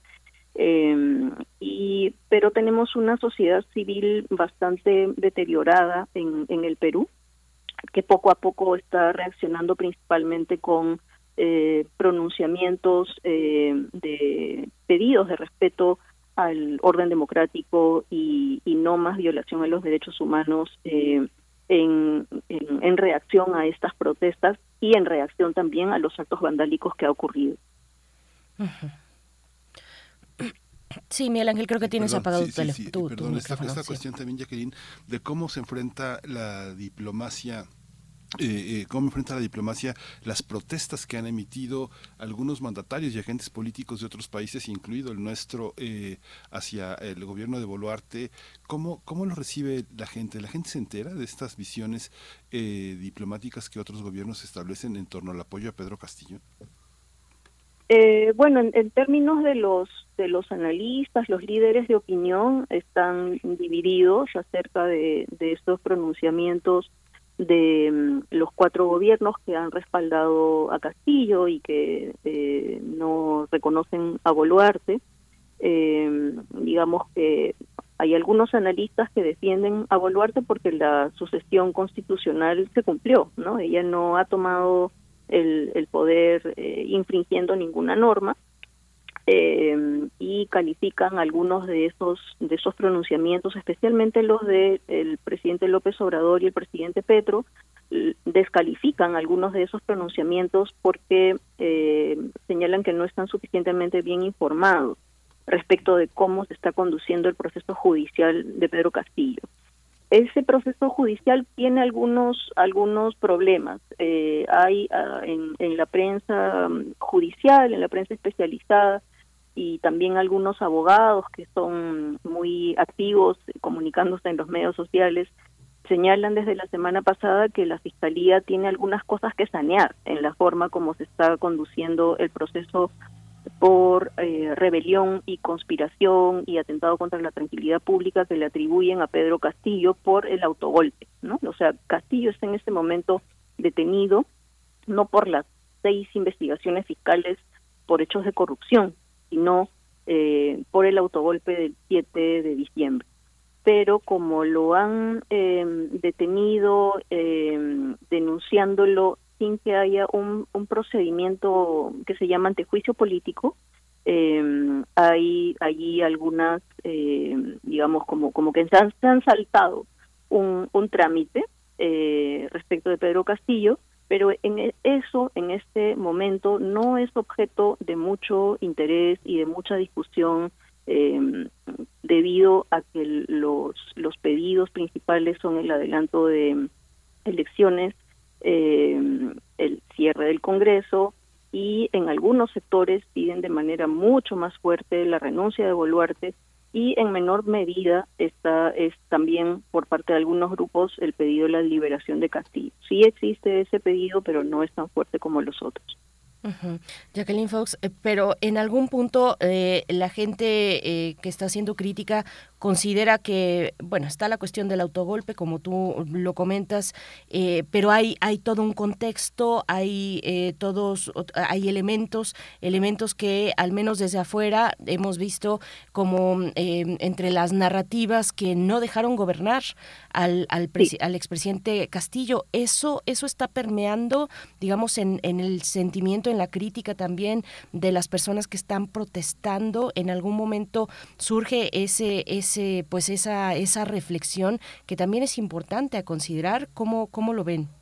Sí, ese es el, el, el, como yo mencionaba hace un momento, si el primer pedido es de adelanto de elecciones generales, eso está totalmente atado al segundo pedido del cierre del Congreso y en gran medida los motivos por los que las personas esperan el cierre del Congreso, que está muy deslegitimado desde el año pasado, es porque desde que empezaron eh, el periodo en julio de 2021 se dedicaron a tratar de lograr la salida de Pedro Castillo de la presidencia. Y entonces los las regiones donde ha habido mayor cantidad de víctimas por disparos de las fuerzas del orden han sido regiones donde Pedro Castillo ganó las elecciones eh, en la segunda vuelta en junio del año pasado con porcentajes muy altos de voto. Apurímac, que es el, la, la región donde empezaron las protestas con, con mayor fuerza, no necesariamente con mayor violencia, pero con mayor fuerza, es una región con una cantidad, con un porcentaje muy alto de población quechohablante, campesina, eh, y, que votaron en 80, el 80% del electorado en Apurímac votó por Pedro Castillo. Entonces, eh, lo que algunos analistas, especialmente los antropólogos, los especialistas en, el, en la sociedad rural o en el mundo indígena, indican es que eh, este lado del Perú eh, ha estado constantemente mal barateado, despreciado por el poder político y económico en Lima, eh, históricamente eh, irrespetado, ¿no? Eh, discriminado, etcétera. Y ese sector que logra eh, poner a un presidente maestro rural, un presidente incompetente, un presidente involucrado en hechos de corrupción, es verdad, pero era el presidente que ellos mm, por el que ellos votaron y en el que se sentían simbólicamente representados, incluso con todos los problemas que eh, hemos comentado en otros momentos que, hemos conversado sobre las crisis políticas recientes del Perú. Entonces, eh, sí, este, este, esta indisposición, esta desaprobación que existe respecto del Congreso es porque se le ha visto constantemente obstruyendo a el presidente que llegó eh, con elecciones limpias eh, en julio de, de 2021 al poder. Claro. También esta visión de quiénes son quiénes son los sucesores eh, de, este, de este proceso. Cuando se tiene en el poder a lo, perdón, estaba muy bajo mi micrófono, Jacqueline, cuando se tiene en el, en el poder compartido a los militares y a la policía, pues pareciera que ellos mandan, ¿no? La violencia parece que no puede tener control por parte de las autoridades civiles y menos por parte de quienes están denunciando derechos humanos. Esa, esa militarización peruana ha sido una característica de la militarización en el cono sur. Es una es un acompañamiento relativo que las autoridades civiles tienen de los militares que parece que han tomado el control. Qué permitió qué permitió que este emergiera el ejército con esa violencia después de que eh, un presidente como Pedro Castillo haya llegado con esta esperanzadora eh, instalación de una de una nueva democracia en el Perú ¿por qué los militares vuelven con tanta fuerza Jacqueline porque la presidenta Dina Boluarte no tiene bancada. Entonces ella para gobernar lo que ha hecho es acoplarse a lo que antes llamábamos la oposición parlamentaria eh, conservadora, en la que hay una gran cantidad de voceros con mucha fuerza en el Congreso que han sido militares en retiro, eh, que han combatido en la lucha contra el terrorismo y que tienen un discurso muy, muy em, eh, ultraderechista y autoritario. ¿no? Entonces, cuando Dina Boluarte se pliega para gobernar, para hacer este gobierno de transición desde el 7 de diciembre, se pliega la oposición parlamentaria, eso tiene costos. ¿no? Em, el costo es que cambia a un discurso autoritario y cambia a eh, apoyarse en la, la fuerza fáctica, por decirlo de alguna forma, ¿no? Eh, entonces, el, el, sábado, por ejemplo, que hubo eh, estos allanamientos con, con, mm, con la ausencia de, de, fiscalía, sin presencia de abogado, etcétera, mientras eso ocurría, la presidenta estaba eh, haciendo una presentación de la, de la situación y anunciaba que iba a reemplazar a los ministros que habían, que habían renunciado eh, en rechazo a, estas muertes causadas por las fuerzas del orden. Y después que la presidenta habló, eh, en vez de que le diera paso a que los siguientes en intervenir en este pronunciamiento de la situación, del estado de las cosas, eh, en vez de que los ministros de Interior o de Defensa fueran los que continuaran dando los detalles, quien dio los detalles y quien hizo una evaluación política de la situación fue el jefe del Comando Conjunto de las Fuerzas Armadas. Y él dijo que estaban luchando contra grupos violentistas. Entonces, eh, el hecho de que las fuerzas del orden en este momento tengan esta facilidad para eh, estar en las calles ha sido dado, eh, digamos, por una decisión de la presidenta, porque desde que las protestas empezaron a tener empezaron, digamos que, a coincidir con hechos vandálicos. Eh, el gobierno eh, dispuso estado de emergencia y luego dispuso toque de queda en las provincias donde había mayor número de convulsión social. ¿no? lo que estamos viendo en, en este momento es como una película repetida de cómo gobernó Alberto Fujimori de la mano de, los militares. Ayer, en ayer la presidenta ha dado cuatro entrevistas en los programas de televisión dominicales de la noche y en uno de ellos, solamente en uno de ellos le preguntaron acerca de los muertos causados por las fuerzas del orden. Y Boluarte dijo, antes de venir a esta entrevista he estado conversando con el jefe del Comando Conjunto de las Fuerzas Armadas y me ha dicho que eso lo van a revisar en el fuero militar. Y que y también dijo, y la Fiscalía ya está investigando. y lo que de inmediato una gran cantidad de abogados han, han comentado, especialmente en medios sociales y no en la televisión de señal abierta, es que los eh, delitos cometidos por las fuerzas del orden que, que, son violaciones a los derechos humanos no deben ser investigados por el fuero militar, porque normalmente allí lo que hacen es eh, quedar impunes, eh, sino que tienen que ser vistos por la justicia común y corriente.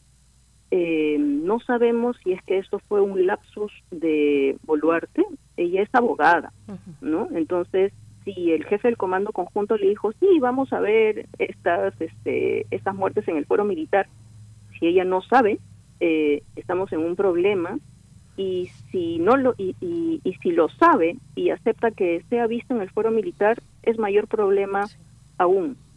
Eh, entonces, otro, digamos, otro detalle que anoche nos hemos enterado y que nos hace recordar el régimen autoritario de Fujimori en los años 90 es que el nuevo jefe de inteligencia que ha nombrado el gobierno fue un ayudante de quien dirigía el Servicio de Inteligencia Nacional cuando Vladimiro Montesinos era el jefe de facto de las Fuerzas Armadas eh, era ayudante de alguien que fue condenado a 25 años de prisión por masacres cometidas por el ejército.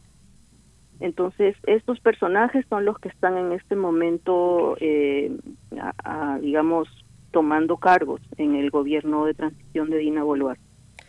Jacqueline Fox, bueno, qué, qué alarmante, qué crítico el escenario actual del Perú. Por último, muy rápido para cerrar esta conversación, Jacqueline, que por supuesto te agradecemos, pues cuál es la, eh, qué, qué, qué, se prevé, cuáles son los escenarios, qué se prevé para lo que queda del año, que es prácticamente nada en términos de, pro, de protesta, en términos también de los pasos que dará el gobierno y, y si se está planteando por allá ante este llamado que hizo Boluarte a los embajadores de Bolivia, México, Argentina y Colombia, ¿cómo se está leyendo, digamos, la posibilidad, hay, hay, hay en los escenarios un planteamiento de posible ruptura con los gobiernos de estos eh, países por parte de Boluarte? Eh, ¿Cómo se ve, eh, Jacqueline Fox? Mm, me parece que no, no hay posibilidad de ruptura, pero lo que sí hizo la Cancillería fue llamar en consulta a los embajadores, que es como un nivel bajo de indisposición con esos gobiernos que, que se han colocado a favor de, de la liberación de Castillo eh, no hay un nivel de confrontación verbal fuerte por parte de, Boluarte y, menos de la canciller, eh, pero pero sí ha habido este llamado de los de los embajadores que han retornado a Lima, ¿no? Eh, ¿Y qué se espera de aquí a fin de año? Pues por lo menos se espera que el Congreso mañana eh, termine de decidir algo respecto del cronograma eh, de elecciones anticipadas. Eh, el Congreso no tiene un sentido de urgencia muy fuerte porque está despreciando las protestas ciudadanas. ¿no? Una cosa que no he mencionado, eh, pero que quizá sirva para entender por qué ante estos 25 muertos hay tanta eh, indiferencia en Lima, es que los muertos son de regiones que normalmente son vistas como un poco mmm, distantes, separadas, como que no son iguales, ¿no? O sea, como que han muerto peruanos que no son iguales a los a los capitalinos. Y mmm, entonces el Congreso no se siente muy presionado ni muy urgido a dar un cronograma de adelanto de elecciones. Ese cronograma debe establecer cuándo es eh, eh, cuándo son las nuevas elecciones generales y cuándo cierra ese Congreso. ¿No? Este, sí. Y mientras tanto, las movilizaciones van a, van a continuar en las regiones y en Lima, eh, pero infelizmente también van a continuar estas eh, estrategias y estas reacciones violatorias a los derechos humanos por parte de las fuerzas del orden. Entonces, la, la tensión seguramente va a continuar. Sí, qué fuerte eso que, que dices, Jacqueline, ¿no? Los peruanos de primera y los peruanos de segunda. Es algo que desgraciadamente está extendido en todo nuestro continente. Muchas gracias por esta, por esta visión. Pues seguiremos en contacto porque yo creo que no hay que se, no hay que dejar el dedo del renglón porque es una lección para todos los países latinoamericanos esto que estás planteando. Muchas gracias, Jacqueline. Muchas gracias a ustedes por estar pendientes. Buen día. Buen día, hasta pronto. Bueno, pues sí, seguimos pendientes a lo que ocurre en el Perú. Vamos directamente con nuestra nota nacional, son las 8 con 47 minutos. Nota nacional. El derecho a la vivienda digna implica que los ciudadanos de todos los perfiles económicos y socioculturales tengan la posibilidad de acceder a una vivienda que sea de calidad, bien ubicada y cuente con servicios básicos. Sin embargo, en México hay un, eh, un rezago habitacional del 45% y se identifican desigualdades claras en cuanto a la disponibilidad de equipamiento, infraestructura básica y acceso a servicios. Así lo reveló el Consejo Nacional de Evaluación de la Política de Desarrollo Social, el Coneval. En el país, múltiples colectivos han salido a las calles para exigir ese derecho que se convierta en realidad, luego de que el gobierno de la Ciudad de México anunció que colaborará con la empresa Airbnb y la UNESCO para colocar a la capital del país como un destino preferente para vivir y trabajar. De acuerdo con Máximo Jaramillo, uno de los integrantes del colectivo Gatitos contra la Desigualdad, en la actualidad la capital mexicana enfrenta un proceso de financiación, eh, financiarización, donde las viviendas ya no son consideradas como un lugar para existir, sino que son vistas como activos financieros. Esto es porque los empresarios se guían por la oferta y la demanda, creando una burbuja inmobiliaria donde los más afectados son los jóvenes, las personas indígenas y población de la tercera edad. La, el activista dijo que desde 2005 los precios de acceso a la vivienda en la capital se han incrementado en 235%, costo que solo puede pagar el, el 3.4% de la población capitalina. Al respecto, la investigadora en temas de vivienda, Carles Cofié, mencionó que este problema también se presenta en Tijuana, Monterrey, Yucatán, Oaxaca y Estado de México, donde se padecen las consecuencias de la turistificación, la gentrificación, la burbuja inmobiliaria, así como los despojos de hogares y tierra. Vamos a analizar eh, qué sucede con la vivienda en México, el ejercicio de este derecho y las políticas públicas para acceder a una vivienda digna en nuestro país. Hoy está con nosotros Carles Cofié, eh, dirige el Centro de Derechos Humanos de la Facultad Libre de Derecho de Monterrey y sus eh, temas de investigación han sido el derecho, la vivienda y la no discriminación. Carles Cofié, bienvenida a Primer Movimiento. Gracias por estar. Buenos días. Hola, muy buenos días. Gracias, Carla, bienvenida. Pues bueno, antes de pasar al, balance que, te pedimos realices en este espacio, eh, que nos comentes sobre lo ocurrido este sábado al mediodía. Los vecinos de Joco eh, realizaron este, eh, pues esta protesta, esta antiposada le llamaron, pues una de las formas que han decidido ejercer para resistir a los embates inmobiliarios. cuéntanos de este capítulo para tenerlo en el contexto de este balance, Carla, por favor. Bueno, justamente el 17 de noviembre em, se realizó en la Ciudad de México una protesta por el derecho a la vivienda, que después fue seguida por una que se realizó en Guadalajara y otra que se realizó en Monterrey. Y lo que se hizo ahorita fue una justamente una denominada antiposada, que más que una protesta era un punto de encuentro para definir pasos a seguir con miras a pues cómo darle continuidad a la protesta del 17 de noviembre y justamente se prevé también que tanto en Ciudad de México como Guadalajara y Monterrey, pues para el próximo año se continúen con diversas actividades y estrategias también para seguir exigiendo, particularmente en Ciudad de México, porque el pliego petitorio eh, fue firmado, fue recibido por la el personal de la PEDUBI, de la Ciudad de México, de la Secretaría de Desarrollo Urbano y Vivienda, y en su momento frente a medios de comunicación nos aseguraron que se iba a dar respuesta en un plazo como de 10 días aproximadamente y a la fecha no se ha dado respuesta al pliego petitorio, ¿no? que contenía distintas disposiciones relacionadas al tema de vivienda, obviamente. En algunas eran 14 puntos, de los cuales tres hablaban de Airbnb, que eran como, pues, digamos que fue como la gota que derramó el vaso, que generó ya la masa crítica, por así decirlo, para ya ir generando estas protestas, pero habían otros puntos relacionados con temas de alquiler, con temas de asentamientos precarios, con temas relacionados a desalojos forzosos, entre otros. Sí, esta situación eh, eh, se, se, vuelve muy compleja porque los propios eh, habitantes de los eh, de los espacios eh, en proceso de gentrificación están de acuerdo a ejercer su derecho como propietarios y hacer de sus edificios y sus propiedades situaciones de, de encarecimiento y de empobrecimiento de la vida y del tejido social en el que ellos mismos participan. ¿Cómo se da esta situación? ¿Cómo se ve desde el punto de vista jurídico y cómo se ve desde el punto de vista de la política, este Carla? Bueno, normalmente cuando hablamos de estos temas, la gente suele relacionar con una tensión entre el derecho a la vivienda y el derecho a la propiedad, ¿no?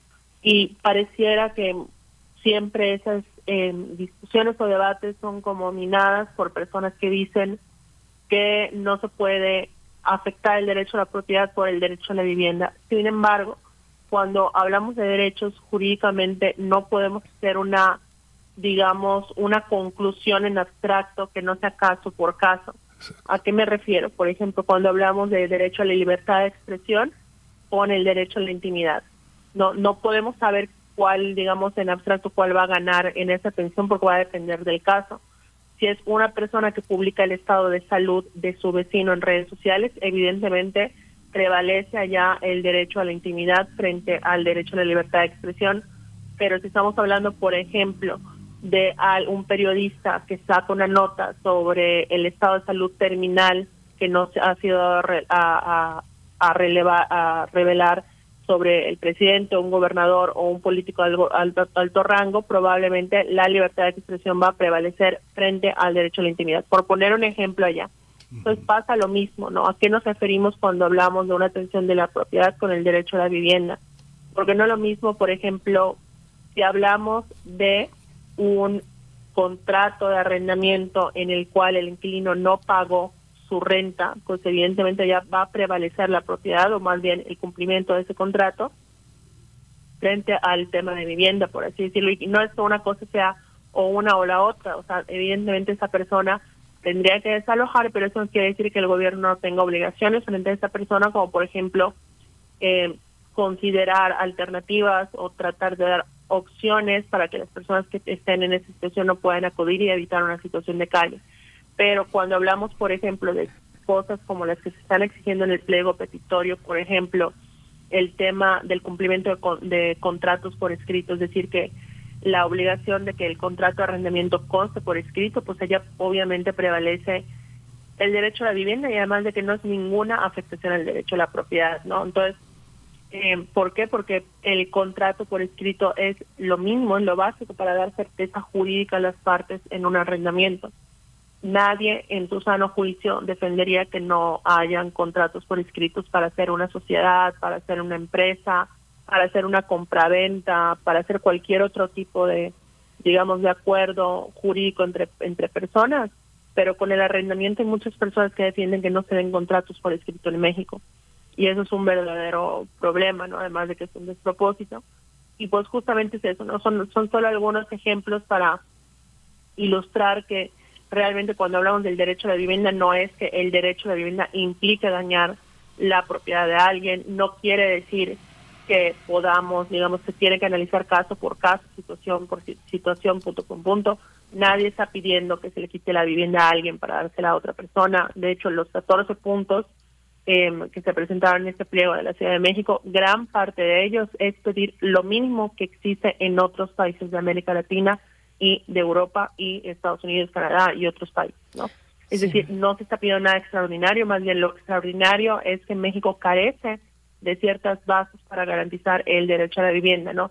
El tema de contratos por escrito, el tema de que, por ejemplo, en la Ciudad de México es legal utilizar a los mal llamados cargadores, que realmente son para policías, no agentes privados que participan en diligencias judiciales sin ningún tipo de control, registro, etcétera, y que ejercen violencia.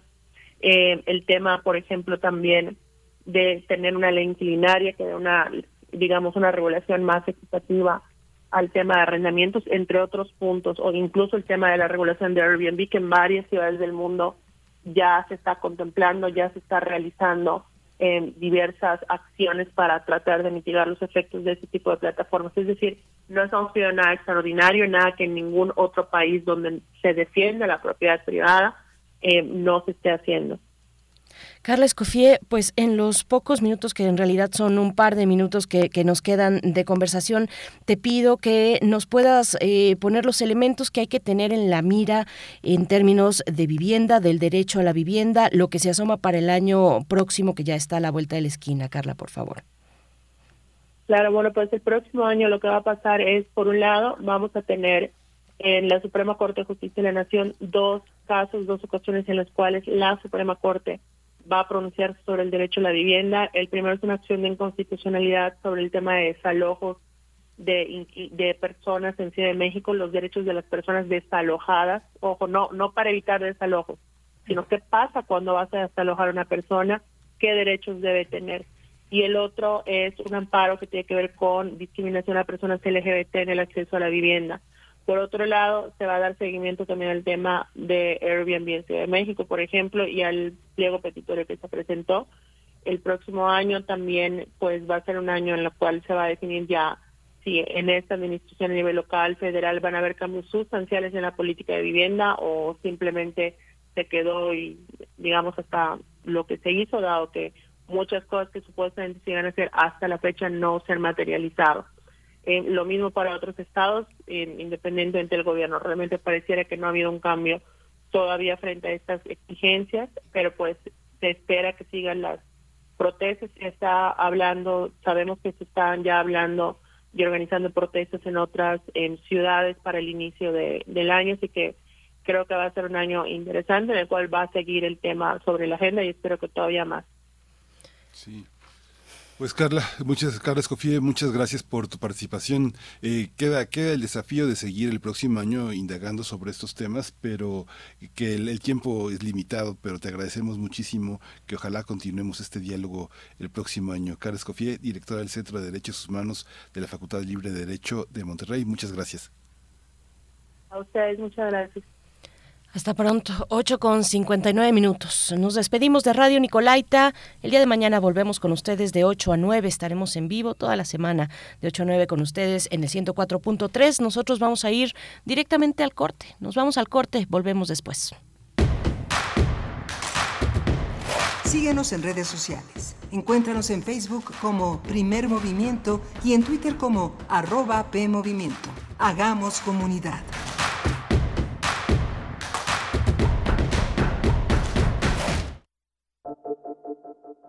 El Museo Universitario del Chopo trae para ti La isla quiere decirme algo. Exposición del artista mexicano Eduardo Avaroa, que reúne piezas creadas durante una residencia de creación en Nueva Zelanda.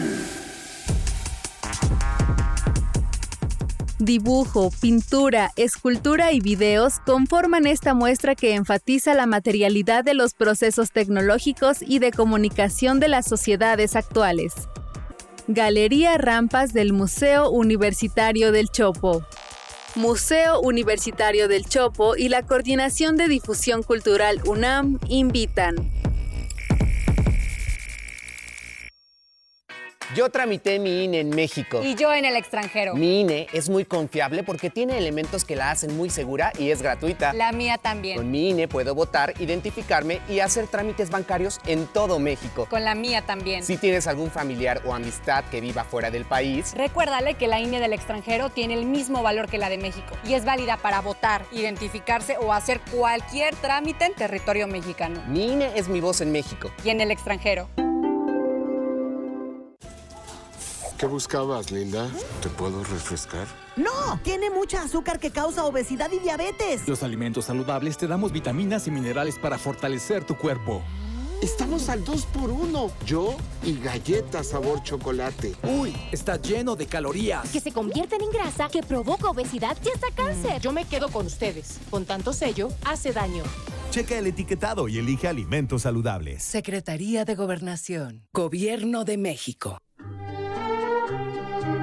Compartimos música para inspirar un recuerdo, pero también podemos compartir recuerdos que nos lleven a las mismas canciones.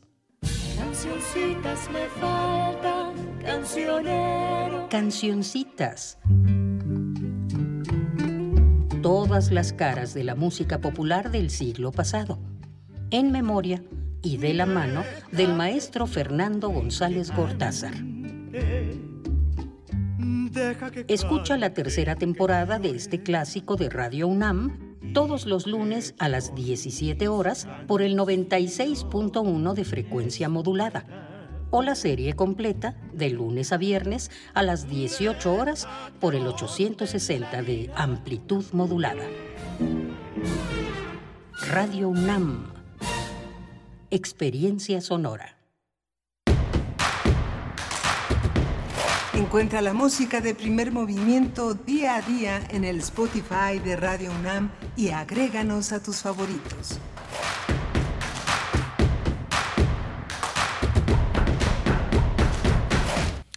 9 con tres minutos, la hora del centro del país y les damos la bienvenida desde Ciudad de México. Estamos llegando a nuestra tercera hora de transmisión, hoy lunes. Bueno, los lunes siempre son complicados, van a contracorriente y más cuando alrededor pues ya todo el mundo está de vacaciones.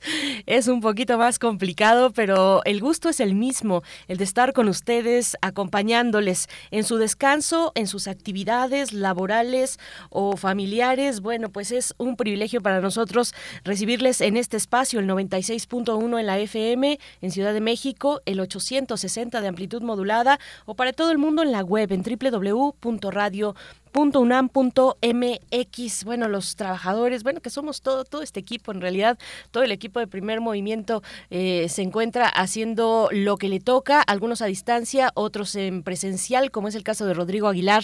Del otro lado del cristal, aquí frente eh, a la, bueno, a un ladito, se encuentra eh, Arturo González también en los controles técnicos, Rodrigo Aguilar en la producción ejecutiva, Tamara Quirós en redes sociales recibiendo sus comentarios que, bueno, algunos podemos darle salida por acá Cuéntenos si nos están escuchando, díganos que, que, están por ahí, que están sintonizando las frecuencias universitarias. Saluden a Miguel Ángel Quemain, que está en la conducción de este espacio matutino de Radio UNAM. Miguel Ángel, buen día. Hola, buenos días, eh, Berenice Camacho. Buenos días a todos nuestros radioescuchas. Gracias por eh, mantenerse eh, toda la emisión, quienes están desde las 7 de la mañana y quienes se incorporan ahora. Muchas gracias. la, la programación de Radio UNAM continúa en estos días de asueto y que se construye gracias a la participación de ustedes. Vamos a tener un recuento de uno de los territorios más importantes de este gobierno, de esta administración, que es el territorio laboral. Vamos a analizarlo con alguien que es un experto, que es Saúl Escobar Toledo, cuáles han sido los hitos de esta de esta participación en materia en materia laboral y cuáles son los desafíos que eh, se plantean para el próximo año y para el cierre del sexenio que justamente seguramente será también parte de las propuestas de las eh, propuestas y los proyectos de las elecciones que serán que tendrán lugar en 2024 así que bueno va a ser quédese quédese a escuchar a este especialista que es Saúl Escobar Toledo Tendremos para el cierre la participación de la doctora Clementina Equigua, que nos da un poquito de sus vacaciones para estar en esta mañana en la sección de Biosfera en Equilibrio. Frutas secas no es lo mismo que frutos secos. Es el tema que nos propone doctora Clementina Equigua. Bueno, ahora que estamos con los preparativos de la cena de Navidad, de las cenas en familia, de las distintas reuniones con eh, pues colegas de trabajo, con amigos, en fin, pues el tema eh, culinario se asoma en estos, en estos días con mucha fuerza y nos va a hablar un poco de ello. La fruta seca no es lo mismo que un fruto seco, no es lo mismo. La doctora Clementina Equigo es bióloga, doctora en ciencias por la Facultad de Ciencias de esta casa de estudios y es divulgadora científica también desde el Instituto de Ecología de la UNAM. Y antes de irnos con la poesía necesaria, Miguel Ángel, son las nueve con seis minutos, solamente recordarles que se acerquen a la Gaceta Universitaria. Desde la semana pasada, pues nos dejaron un número eh, que fue el último del año, pero que es interesante de revisar porque se acerca a nuestras prácticas de consumo y de gasto en estas en estos días, en estas en esta temporada decembrina y eh, una de las recomendaciones pues es tener cuidado con la adicción al gasto y a las compras compulsivas. En estas fechas, destacó el, eh, el profesor Arturo Morales Castro, profesor investigador de la Facultad de Contaduría y Administración de la UNAM, destacó que en estas fechas la adicción al gasto y el síndrome de las vacas gordas son enfermedades financieras que pueden generarnos serios problemas de endeudamiento e incumplimiento de pagos. Y de ahí la necesidad de que se realice una buena planeación de nuestras finanzas y una adecuada administración de la economía personal con el propósito de hacer frente a imprevistos y alcanzar metas específicas.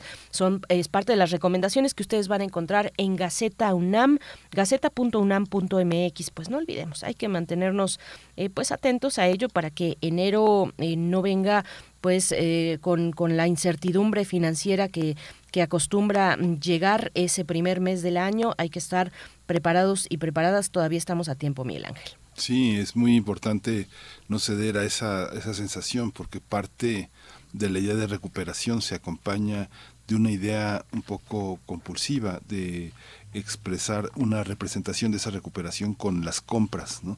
Si, nos, eh, si compramos cosas que incluso no necesitamos, podemos llegar a sentirnos con mucho poder, con mucha estabilidad y con mucha tranquilidad, pero sucede lo contrario, que generalmente eh, eh, se acaban los recursos o se compromete el crédito y termina siendo una situación desfavorable hay que hacer, hay que tener mucha fuerza para planear en conjunto, quienes tienen la fortuna de tener una familia, de vivir en conjunto, de planear en conjunto las necesidades que harán posible una, una, una, un horizonte de 2023 pues tranquilo para iniciar el año, ¿no? Pues sí, y es que hay mucha presión también, hay mucha presión porque pues generalmente los lugares donde las personas eh, deciden pasear en familia o en individual, en lo individual, en lo personal o con algún amigo, una amistad, eh, pues muchas veces son centros comerciales y vemos ahí deambulando a las personas eh, afuera eh, viendo los aparadores y, y, bueno siempre algo se cuela por ahí y más en estas fechas cuando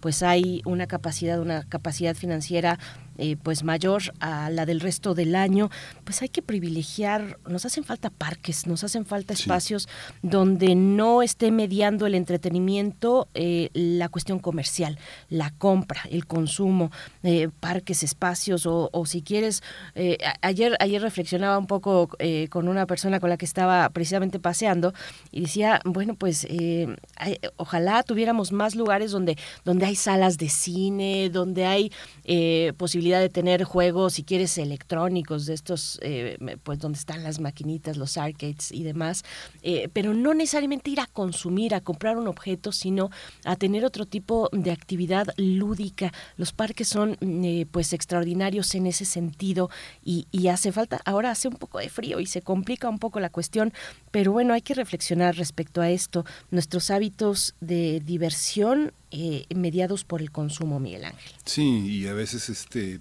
esa parte de transitar por el comercio, pero no sé, en lo personal eh, yo me siento tan agradecido con tanta gente que quisiera darle algo, quisiera regalarle algo. Y eso también es complejo porque uno quisiera ofrecerle a las personas que uno quiere y a las personas con quien uno tiene una relación de gratitud un presente, pero es difícil, no es este a veces uno tiene tanto que agradecer que no no es suficiente lo que uno tiene para devolver lo que uno ha recibido.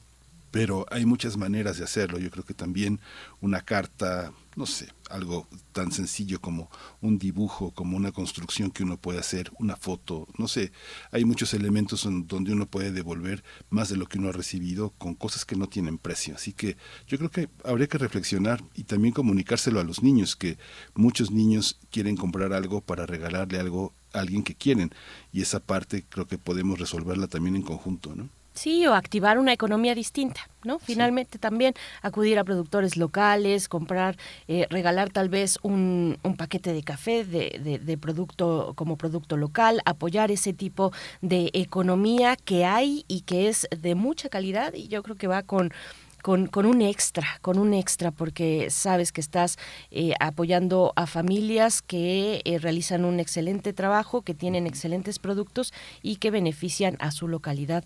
Pues bueno, por ahí hay que empezar a reflexionar entre todos. Si ustedes son buenísimos en eso, así es que déjenos sus comentarios en redes sociales. Ya nos colgamos un poquito, así es que nos vamos directo con la poesía necesaria. Vamos. Es hora de poesía necesaria. Poesía necesaria de esta mañana está dedicada a la gran poeta mexicana Elsa Cruz. Lo vamos a acompañar este poema Danza que forma parte del material de lectura editado en esta casa de estudios con otro poema, otro poema musical de Astor Piazzolla, la suite del ángel, en la interpretación del gran chelista chino Yoyoma.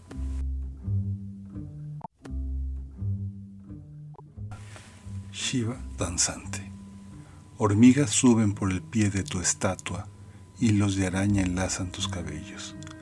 Al círculo del mundo, arco de fuego, enmarañado, lleno de calaveras, bebes hormigas.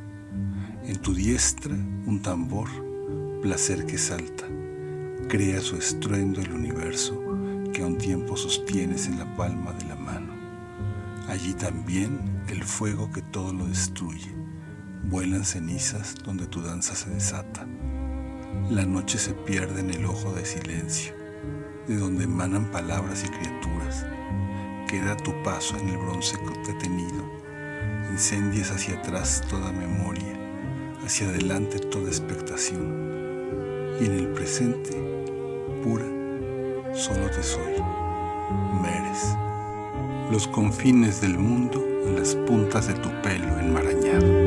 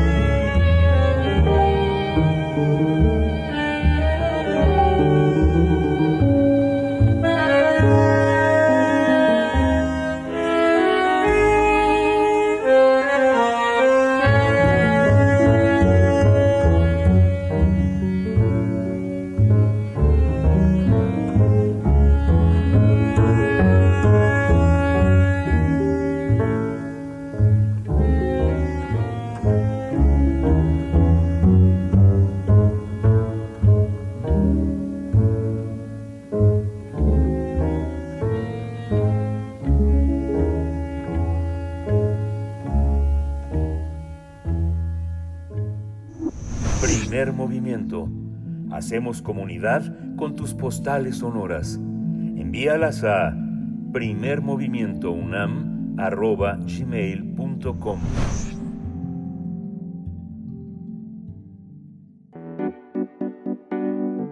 La mesa del día. Se estima que más de 6.4 millones de personas trabajadoras se beneficiarán con el aumento del 20% del salario mínimo. Especialistas consideran que este incremento es benéfico para el trabajador, sin embargo no va a alcanzar a compensar su poder adquisitivo debido a la fuerte escalada de precios. Y es que recordemos, 2022, eh, en este año la inflación en México registró tasas récord que superaron el 8% y que fueron registradas como las peores en 22 años. Los analistas financieros advierten que la inflación recortó hasta 25% del poder de compra de los hogares y que sus efectos tardarán más de dos años en estabilizarse. Incluso prevén que el precio de los alimentos no cederá y se, reportan, se reportarán aumentos de hasta el 15%. Una buena noticia es que el Congreso de la Unión finalmente aprobó la ley de vacaciones dignas que implica que los trabajadores puedan solicitar 12 días continuos de descanso en su primer año de servicio y no 6 como actualmente lo establece la ley. El periodo aumentará conforme a los años que se tengan trabajados en la empresa. Cabe mencionar que esta reforma entrará en vigor a partir del primero de enero del próximo año. Una mala noticia es que cuatro de cada diez trabajadores con un empleo remunerado no tendrán acceso al aguinaldo, es decir, 4.2 millones no van a recibir esa prestación. Así lo revela la encuesta nacional de ocupación y empleo.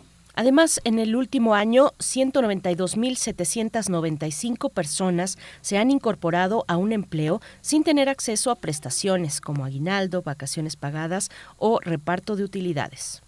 En cuanto a la población ocupada en la informalidad laboral, la encuesta nacional de ocupación y empleo del INEGI señala que hasta octubre de este año se tenía un registro de 32.4 millones de mexicanos en esta situación. Pues vamos a tener un análisis sobre los, los avances y retos, un balance sobre avances y retos en materia laboral en México y nos acompaña esta mañana el profesor Saúl Escobar Toledo, profesor de Estudios Históricos del INA, presidente de la Junta de Gobierno del Instituto de Estudios Obreros Rafael Galvana C.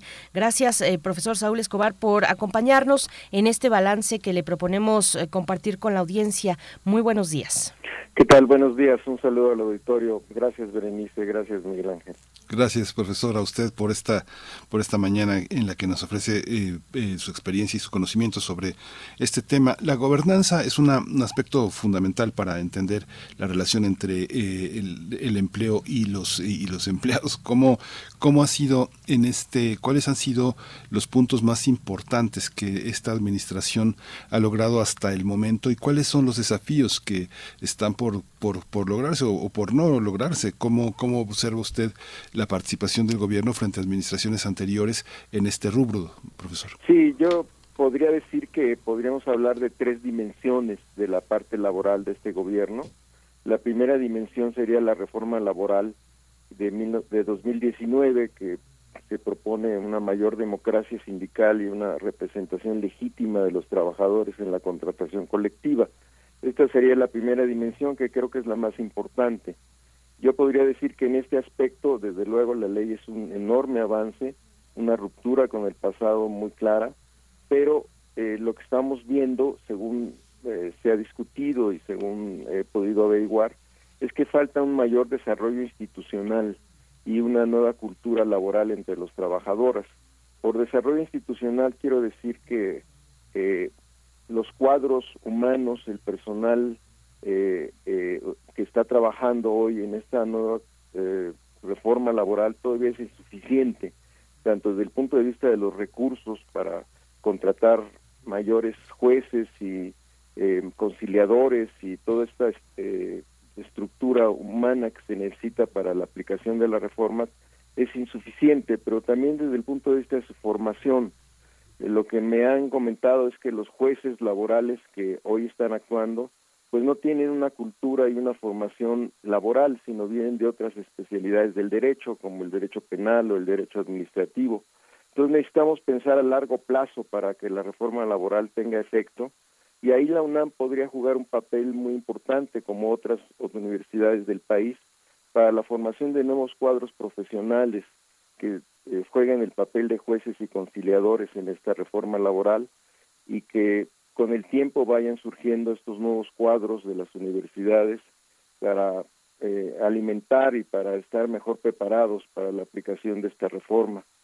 y por otro lado, se necesita también una mayor difusión eh, entre los trabajadores de la reforma, que la conozcan mejor, que entiendan mejor de qué se trata, y también una renovación de los cuadros sindicales para que eh, estén mejor preparados para enfrentar los retos de la democracia sindical y la negociación colectiva legítima y real entre, entre con los patrones.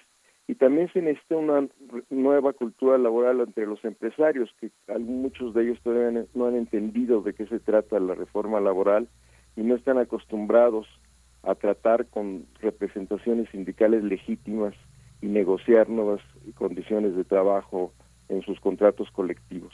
Entonces, yo diría que esta reforma laboral ha sido muy importante, pero falta un mayor desarrollo institucional y una nueva cultura laboral entre trabajadores y empresarios y ahí será muy importante pues que los trabajadores eh, retomen hagan suya la reforma laboral y eh, se esfuercen por eh, participar más en sus sindicatos y por una renovación de los cuadros sindicales la segunda dimensión es la dimensión de nuevas prestaciones y condiciones de trabajo y ahí como ustedes lo mencionaron pues las esta nueva eh, reforma a la ley en materia de vacaciones y subcontratación, pues es muy importante. También ha sido muy importante el aumento del salario mínimo. Eh, sin embargo, también como ustedes señalan, esta, eh, estas nuevas prestaciones, a pesar de ser muy positivas, son todavía insuficientes y creo que queda pendiente también otros aspectos que son muy importantes, por ejemplo, revisar el sistema de pensiones, revisar la jornada laboral, que sigue siendo muy extensa, muy larga, sigue siendo de 48 horas, con otros países ya es de 40 horas, habrá que revisar si la jornada laboral puede reducirse en términos legales y cuáles son los efectos, pero hay muchos especialistas que piensan que la jornada laboral, una jornada laboral más corta puede ser benéfica no solo para los trabajadores, sino también para el desarrollo del país. Habrá que pensar también en un seguro de desempleo, que es una deuda que tiene eh, la sociedad, eh, que tiene la, eh, la, la, la ley con los trabajadores y la sociedad. Habrá que pensar también, como ya se ha anunciado, una reforma para proteger a los trabajadores de plataformas digitales, Habrá que pensar también en un ingreso básico para algunos trabajadores, sobre todo informales, que todavía están muy desprotegidos frente a los aumentos de la inflación y también fortalecer un sistema de cuidados para que las mujeres puedan, sobre todo las mujeres, pero no solo, puedan incorporarse al mercado laboral. Y la tercera dimensión es precisamente que tenemos un mercado de trabajo y empleo pues que no sea que no ha cambiado. Es básicamente el mismo que existía antes de este sexenio antes de la pandemia. Se ha recuperado. Estamos más o menos ya en los niveles previos a la pandemia pero su estructura sigue siendo muy mala.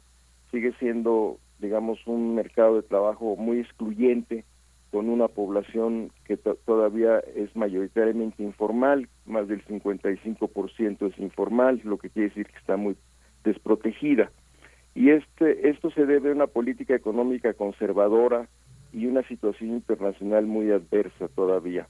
Entonces aquí tenemos un problema complejo porque el mercado de trabajo y las dinámicas económicas, tanto nacionales como internacionales, están peleando con las reformas laborales anteriores que ya mencioné, es decir, con la reforma que eh, propone un sindicalismo más democrático y con las nuevas prestaciones que se han que se han eh, ya aprobado. Entonces tenemos que actuar también sobre la política económica para que sea menos conservadora y menos inercial y eh, trate de enfrentar la situación internacional adversa de mejor manera para que promueva un mayor desarrollo económico y también se promueva un mercado de trabajo más influyente que permita eh, ir poco a poco acabando con la informalidad y la exclusión, sobre todo de jóvenes y mujeres en el mercado laboral. Y ahí por eso vemos que la pobreza laboral sigue siendo un pendiente, porque a pesar de que se ha recuperado de los niveles pandémicos que llegaron al 46%, pues eh, y llegó a bajar hasta el 38%, pues todavía en este año que estamos por terminar, esta pobreza laboral ya volvió a aumentar de 38 a 40% por los efectos de la inflación. Y esto se debe a no solo a que el mercado laboral sigue siendo muy excluyente y muy deficiente, eh, marcado o determinado por la informalidad y la exclusión de mujeres y jóvenes, sino también por la inflación y el aumento de las tasas de interés que hacen que la situación del empleo sea más difícil para lograr un nivel de empleo y una estructura del empleo más favorable para los trabajadores.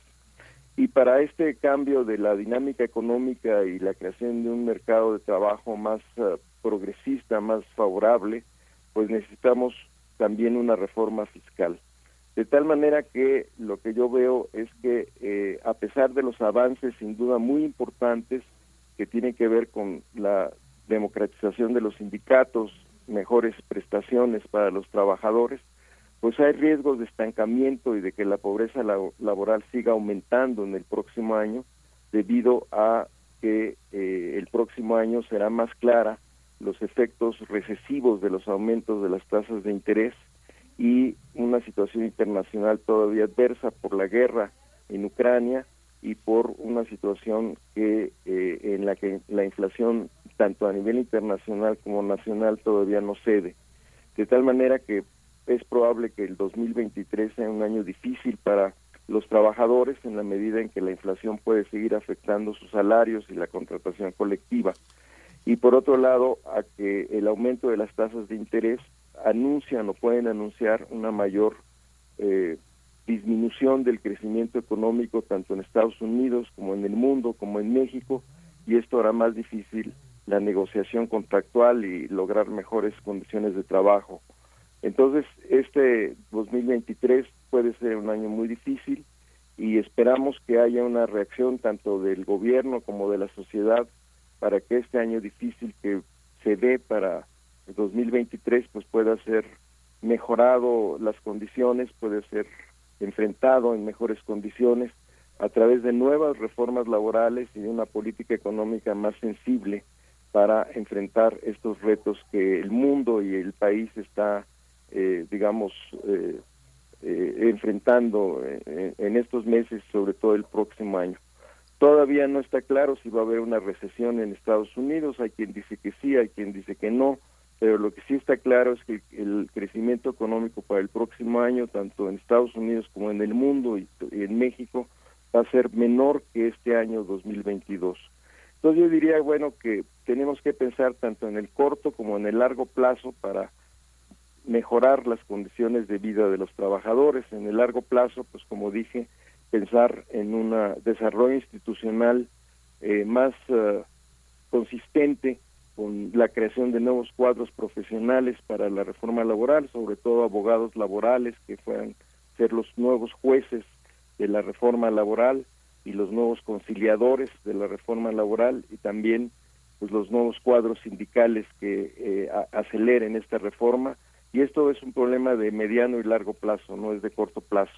Y también una agenda legislativa con nuevos cambios en la ley que planteen el problema de las pensiones, que lo vuelvan a revisar otra vez, que revisen el problema de la jornada laboral, el seguro de desempleo, la protección de algunos trabajadores como los que laboran en plataformas digitales, el sistema de cuidados, e incluso otras reformas que tienen que ver, por ejemplo, con prevenir mejor las enfermedades y los accidentes de trabajo.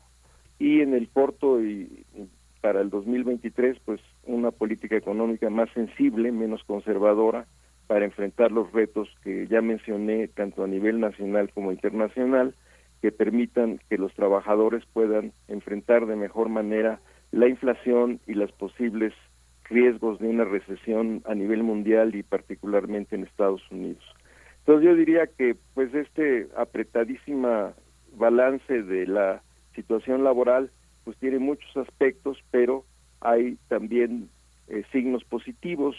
Se habla de una, nuevas inversiones en México por parte de empresas estadounidenses, lo que se llama llamado el nearshoring, que es cambiar la política de inversiones o los flujos de inversión de países como China a, México eh, y eh, también desde luego un gobierno mexicano más sensible a los problemas laborales de los que hubo en el pasado y estas ventajas pues desde luego cuentan pero todavía tenemos un amplio camino que recorrer en estas tres dimensiones que acabo de mencionar la democracia sindical las prestaciones y condiciones de trabajo y el cambio y la transformación del mercado de trabajo y del empleo que siguen siendo excluyentes y que siguen siendo tan malos o tan mal en tan en malas condiciones como había antes de la pandemia e incluso antes de iniciar este sexenio.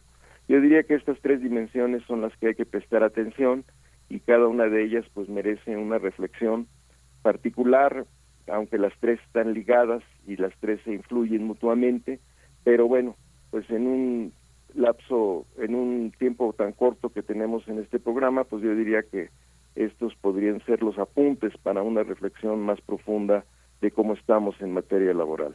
No, pues muy muy interesante y eso y un panorama además muy complejo, profesor Escobar eh, Toledo, el que nos comparte en esta en esta mañana son se tocan muchos puntos en estos tres principales eh, que nos ha hecho el favor de, enlistar para mayor pedagogía además.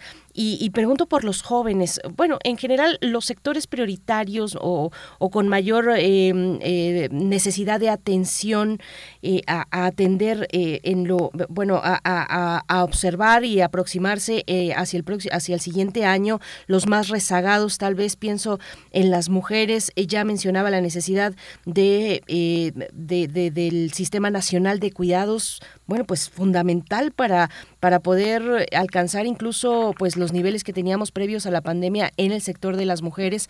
¿Cómo están los jóvenes? Los jóvenes en su primer, en sus primeros empleos, eh, la calidad de esos mismos empleos, cómo se ve la atención prioritaria para los jóvenes en, términos laborales hacia el próximo año, profesor. Pues se, se ve complicada porque eh, los jóvenes, sobre todo los que, como usted dice, son los que se incorporan por primera vez al mercado laboral, tienen los mayores índices de desempleo. Entonces, eh, hay una gran cantidad de jóvenes desempleados, eh, mayor proporcionalmente a trabajadores que cuentan con más de 30 o 40 años de, de edad, y entonces ahí te hay que hacer un esfuerzo todavía mayor para darles mejores oportunidades de empleo a los jóvenes. Eh, desde luego hay programas que se han aplicado y que reconocemos el esfuerzo que se ha hecho para incorporar a los jóvenes al empleo, como el programa que tiene actualmente el gobierno de las becas para formación de jóvenes en, su primer empleo, eh, pero creo que hay que hacer mayores esfuerzos.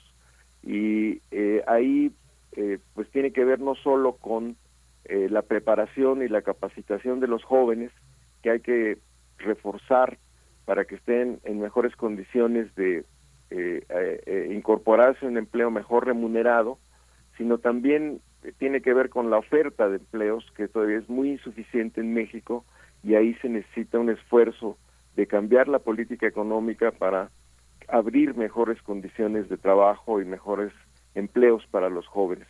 Entonces yo diría que ahí, ahí hay un pendiente que desde luego está anotado en la agenda del gobierno, pero que creo que hay que reforzar para que los jóvenes pues puedan acceder a, más empleos y mejores empleos. claro. Esta parte, doctor, eh, profesor Sol Escobar, eh, que tiene que ver con el seguimiento de las actividades eh, más democratizadas en cuanto al sindicalismo mexicano, ¿cómo, cómo construir un arbitraje efectivo que no sea intrusivo y que no sea tomado por los empresarios como una como una alianza desventajosa para, eh, para, para, poder aceptar que hay una democracia al interior de sus cuerpos eh, laborales, de sus eh, propias empresas, cómo construir ese arbitraje, de dónde tiene que venir, de la Secretaría del Trabajo o tiene que haber un arbitraje de alguna manera de algún observatorio laboral o cómo, cómo se construye ese arbitraje para no volver a pisotear los derechos laborales de los trabajadores.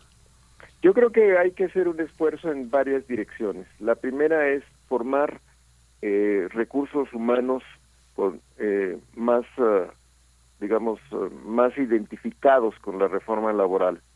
eh, los conciliadores que están actuando en estos momentos en el Centro de Conciliación, que es la nueva institución creada por la reforma laboral, ya no es la Secretaría del Trabajo, sino el Centro de Conciliación, eh, pues requiere recursos humanos más calificados.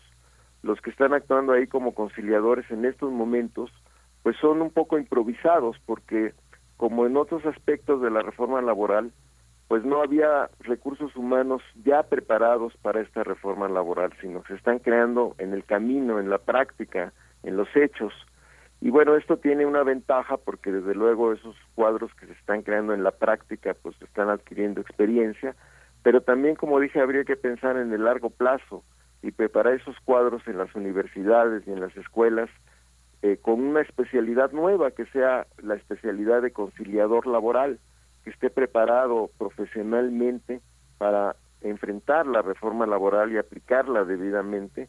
Y esto requiere una nueva forma de educación, una nueva especialidad en el derecho, en las escuelas, y quizás habría que crear, pensar en, la, en crear una nueva carrera que se llame, o una nueva especialidad dentro de la carrera del derecho, que podría ser la de conciliador laboral, porque efectivamente no se trata de llegar y de pues darle la razón a una u otra parte simplemente porque se cree que tiene eh, la razón, eh, sino se trata de estar calificado para entender eh, las razones de una y otra parte y para entender el derecho y la nueva reforma laboral, la nueva ley y estar preparado profesionalmente para ello. Por eso hablaba de un desarrollo institucional. Lo mismo en materia de jueces. Eh, como nunca ha habido eh, jueces laborales en México, pues no hay una especialidad en el derecho eh, eh, en las actuales universidades de México, en la carrera de derecho, en las facultades de derecho, que, que prepare los jueces laborales para esta nueva especialidad.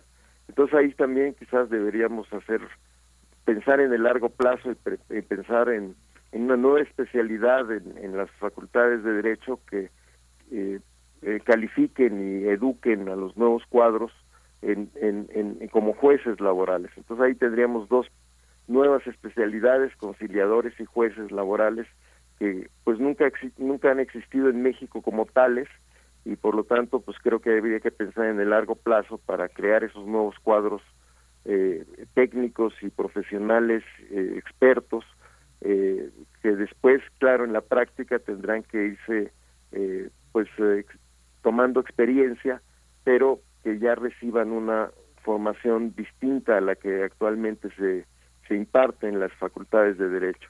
Y por otra parte, pues también hay que este, destinarle mayores recursos a la reforma laboral. Hay quejas de que las juntas de conciliación que están cerrando, que han cerrado, porque ya hay una nueva institución, que son los centros de conciliación, pues eh, han cerrado prematuramente porque todavía había mucho rezago y también hay que decir que en muchos eh, eh, centros de conciliación a nivel estatal y, y muchos eh, juzgados laborales todavía son insuficientes por falta de recursos. Entonces también habría que destinar mayores recursos a, a esta a esta a estas instituciones nuevas que como dije fue una ruptura con el pasado y por lo tanto pues están mostrando por un lado la falta de experiencia del personal humano que está ahí, pero por otro lado también pues la necesidad de nuevas no, mejores recursos para que funcionen eh, eh, de mejor manera. Y por otro lado también del lado patronal pues habría que decirles que eh, ellos también deben hacer un esfuerzo por preparar sus cuadros, por preparar su personal para enfrentar la reforma laboral y habría que pensar también ahí en un sistema educativo nuevo para que los patrones tengan cuadros eh, que, que, enfrenten la reforma laboral de mejor manera y no con las viejas prácticas del pasado. Y en el caso de los trabajadores, los sindicatos también deberían dedicar recursos para formar los nuevos cuadros sindicales que entiendan la reforma laboral y ya no se comporten como en el pasado y traten de ver pues nuevos horizontes en la contratación colectiva. Entonces se trata de un esfuerzo de todas las partes en materia educativa y de formación que creo que es necesario. Ahora, desde luego, la reforma laboral también debe revisarse, están saliendo a la luz eh, de, deficiencias de la ley que es normal puesto que se trata de una ley completamente nueva y nunca se había aplicado. Entonces, desde luego que eso ya en la práctica, cuando se pone a, eh, eh, eh, en, la realidad, pues están surgiendo cosas que antes no se veían y desde luego eso puede llevar a una revisión de la reforma, que habrá que hacerla pausadamente porque no se puede estar cambiando la ley cada ratito, pero sí habrá que discutirlo para ver la manera oportuna de, de ver esas deficiencias que hoy están surgiendo.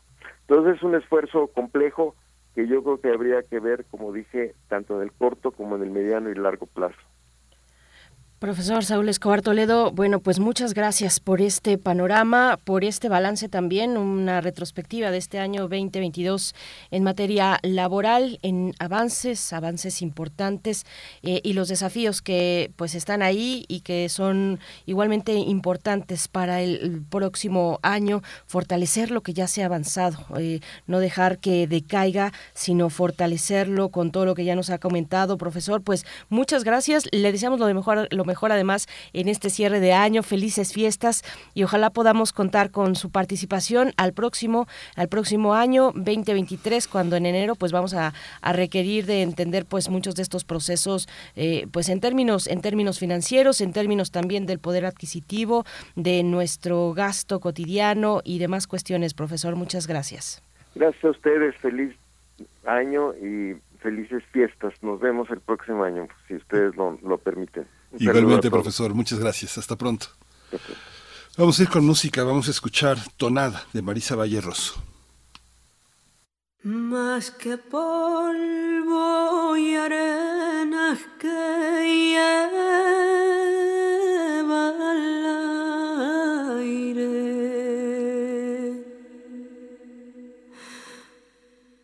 más que polvo y arena que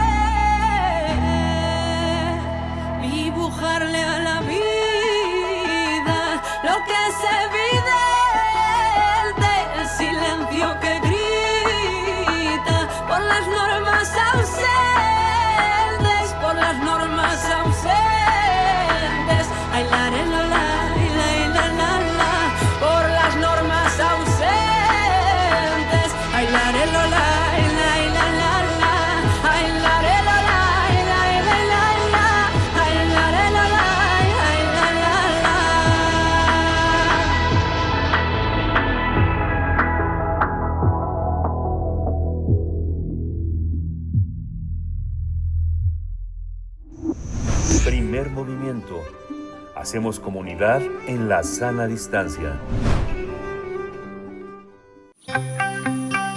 Biosfera en equilibrio. La bienvenida le damos a la doctora Clementina Equigua en esta mañana, la última entrega de Biosfera en Equilibrio de este año 2022. Qué emoción, doctora Clementina, muy buenos días y bueno, de antemano un agradecimiento por tu presencia a lo largo de todo este año. Querida Clementina, ¿cómo estás? Muy bien, muchísimas gracias y bueno, siempre es un gusto encontrarnos los lunes, aunque sea a la distancia y como bien dices, bueno, pues ya acabamos el año y ya estamos eh, pues contando los días para para despedir este 2022. y ahora, bueno, como bien dices, traigo un tema que también tiene que ver un poco con esta temporada y es eh, las frutas secas y los frutos secos. Cuando hablo de la diferencia entre ambas, me refiero a dos tipos de frutas en las que estamos muy familiarizados. Eh, en esta época del año, porque se venden como de temporada en tiendas de abarrotes y mercados. Ambos tipos de frutas o frutos se consumen por sí solos y también se usan en platillos para celebrar las fiestas, como el famoso pastel de frutas o los diversos tipos de galletas que llevan, entre otras cosas, almendras, avellanas y nueces, o incluso se usan estos frutos para enriquecer ensaladas. Las frutas secas son el resultado de una milenaria tecnología que se usaba desde la antigua Mesopotamia y la vieja Roma para preservar frutas como manzanas, uvas, higos y dátiles, exponiéndolas al sol para retirarles la humedad. Estas frutas no pierden sus propiedades nutritivas y antes de los refrigeradores se podían mantener almacenadas por muchísimo tiempo en alacenas y bodegas. Probablemente la idea de deshidratarlas resultó de cazadores y recolectores y de los primeros agricultores que probaron frutas caídas que se secaron al sol al pie de sus plantas y que al probarlas se dieron cuenta que sabían bien. En los registros arqueológicos hay muchas evidencias de tecnologías que demuestran que nuestros antepasados fueron aprendiendo a preservar los alimentos de diferentes maneras. En excavaciones de la región asiática, conocida como el creciente fértil, se han encontrado algunos de estos registros que demuestran que la deshidratación de frutas pudo haber surgido como una manera de prevenir la putrefacción de frutas recién cosechadas, ya que al momento de cortarlas se empiezan a echar a perder. Hoy las tecnologías para secar frutas han mejorado muchísimo e incluso ya no se, sienten, se, se secan extendidas al sol. Su demanda es muy, muy alta gracias a su valor nutritivo. Pero movámonos un poco más en la historia de nuestra especie a 1943, cuando Walt Disney publicó un famoso corto en el que inmortalizó a dos ardillas listadas, en el que las ardillas pelean con el perro Pluto porque ellas quieren almacenar bellotas en los cañones del ejército para mantenerlas durante el invierno Chip y Dale, como se llaman estas ardillas en los cortos originales, recolectan y transportan bellotas todo el tiempo. Las bellotas son un tipo de frutos secos que producen los encinos y otros miembros de la familia Fagaceae. Los frutos siempre se forman después de la polinización y contienen las semillas en las que está el embrión que dará origen a una nueva planta. El embrión está rodeado por un tejido que les dará alimento durante las primeras fases de su desarrollo. Este tejido, conocido botánicamente como endospermo, es lo que también aprovechamos los humanos en las muchísimas semillas que consumimos, y sus características nutritivas cambian de especie en especie. En los frutos secos, cuando hablamos de frutos secos, no se habla de ninguna tecnología para producirlos. Más bien, se trata de frutos que producen algunos árboles que no tienen pulpa y si la tienen, su, contenido de agua es menor al 50%. Las, las nueces y otros frutos secos solo tienen una semilla. En las nueces, la semilla está rodeada de una pared gruesa y dura, a veces tan dura como un hueso, y son de este tipo de frutos las castañas, las nueces de Castilla, las nueces de cáscara de papel y las avellanas. Otros tipos de frutos secos tienen un poco de pulpa, como es el caso de la almendra y el pistache, pero esta pulpa es más bien amarga y poco apetitosa. Las nueces son muy nutritivas porque contienen grandes cantidades de grasa y proteína, de las que se alimentará el embrión para germinar y desarrollar sus primeras hojas y raíces. Por la misma razón nutritiva, a muchos animales les atraen las nueces, en particular roedores como las famosas ardillas Chippy y aves como los cuervos.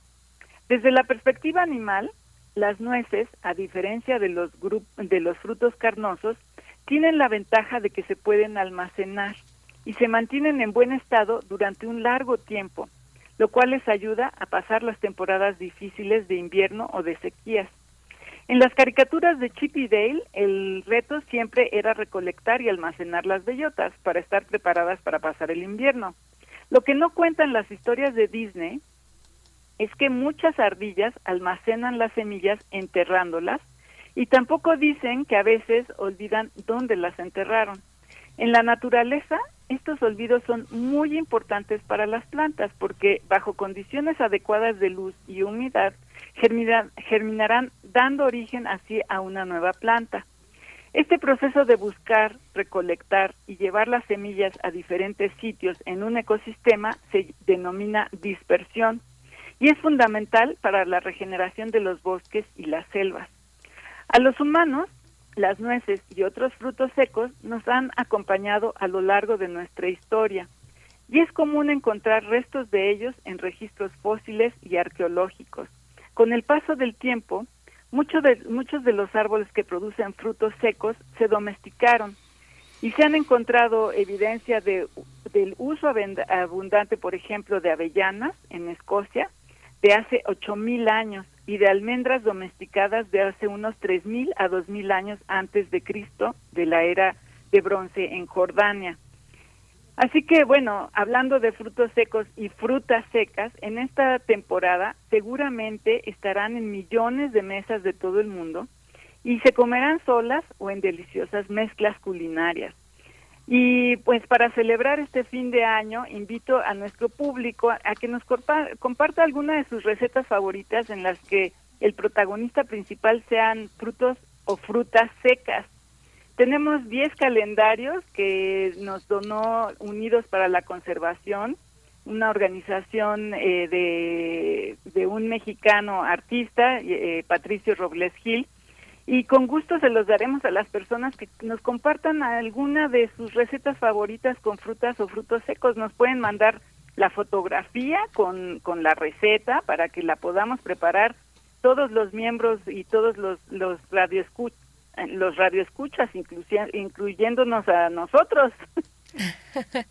qué, maravilla, sí, doctora Clementina Kiwa, claro que sí, bueno, pues ahí está esta convocatoria para que se acerquen a redes sociales. Se van a ir de esta manera, vamos a poner eh, un poquito de orden para que a Tamara no se le mezclen eh, las, las recetas unas con otras, pues se van a ir cinco, ya está la publicación ahí, ya está la publicación tanto en Twitter como en Facebook, en nuestras redes sociales.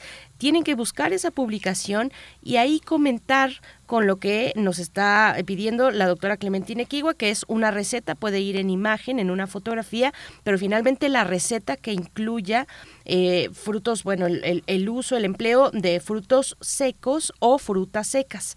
Entonces se van cinco por Twitter, cinco calendarios por Twitter y cinco calendarios por Facebook, que deben estar bellísimos. Yo no los he visto, pero seguro están muy bonitos y, te agradecemos, doctora Clementina Equigua. Pero la cuestión es que van a poder eh, eh, recoger estos calendarios hasta regresando de vacaciones. Ténganlo muy, muy, muy en cuenta. No es para ahorita, porque ahorita pues está, está prácticamente toda la UNAM está, está cerrada. Así es que será hasta regresando de vacaciones que puedan ustedes eh, eh, recoger su calendario en las instalaciones de Radio UNAM, Adolfo Prieto 133, Colonia del Valle. Será hasta el 11 de febrero que lo puedan, de enero, perdón, 11 de enero que lo puedan recoger, ¿verdad, doctora? Exactamente, y bueno, estos calendarios son eh, pues grandotes, con unas fotografías espectaculares. El mismo Patricio Robles Gil es un magnífico fotógrafo y tiene algunas fotografías de otros artistas. Entonces, bueno, es, es un eh, calendario espectacular. Les voy a mandar una fotografía de, de algunas de las imágenes para que lo vean. y pues van a disfrutarlo muchísimo. Este calendario está dedicado a algunas eh, a, la región norte de nuestro país, en donde Patricio estuvo eh, recientemente visitando la, zona donde se ha protegido al cóndor de California. Entonces, bueno, eh, esperen cosas espectaculares, como siempre nos regala Patricio Robles Gil, y conozcan un poco su, su trabajo. Él tiene una página que se llama en inglés de extinctionrituals.com, eh, por ahí también se los pongo para que se asomen y, y, lo conozcan. Y pues yo creo que va a ser un magnífico regalo de principios de año y sí, pues va a tener que ser hasta enero porque ya todos estamos en nuestras cajas, en nuestras casas recogidos, listos para, para celebrar este fin de año. Pues muchísimas gracias, Clementina Kiwa, por esta, por esta participación. Ya estamos a dos minutos de irnos. Te deseamos lo mejor para estas fiestas y para el próximo año. Igualmente y abrazos para todos. Abrazos de vuelta, doctora Clementina Equigua, feliz año. Bueno, por acá Carmen María Costa dice muchos saludos y felices fiestas a Berenice Camacho, Miguel Ángel Quemain. Lo mejor para este año que viene, los escucho siempre, bueno, cuando me es posible. Gracias por su saber y sus noticias bien informadas. También nos comenta por acá rápido Jorge Morán, dice, es que nos manda una tarjeta, una tarjeta de fin de año para Berenice, Miguel Ángel y todo el equipo de primer movimiento y colaboradores, radionautas e internautas. Eh, les desea la familia eh, de Jorge Morán Guzmán una Navidad de paz y amor, un año nuevo de esperanza y un futuro luminoso. Muchas gracias Jorge y a toda tu querida familia. Pues nos vamos ya con esto que está sonando al fondo, la propuesta de Bruno Bartra, 9 con 59 minutos. Miguel Ángel, nos vamos. Nos vamos. Esto fue primer movimiento. El mundo desde la universidad. Soy dichoso, porque tan solo esos dos ojos Tan solo esos dos ojos me hacen tan dichoso. Porque tan solo esos dos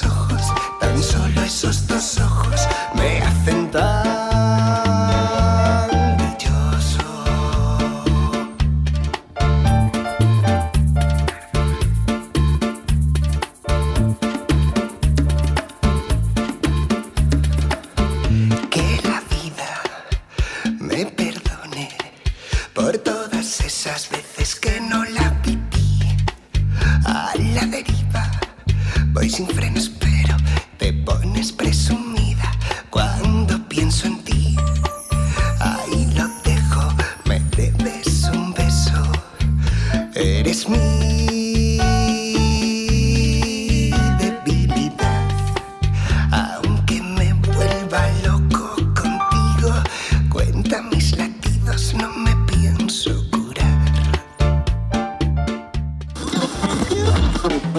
Radio UNAM presentó Primer Movimiento. El mundo desde la universidad. Con Berenice Camacho y Miguel Ángel Gemain en la conducción. Rodrigo Aguilar y Violeta Berber, producción. Antonio Quijano y Patricia Zavala, noticias. Miriam Trejo, coordinación de invitados. Tamara Quirós, redes sociales. Arturo González, operación técnica. Locución, Tessa Uribe y Juan Staca. Quédate en sintonía con Radio UNAM. Experiencia sonora.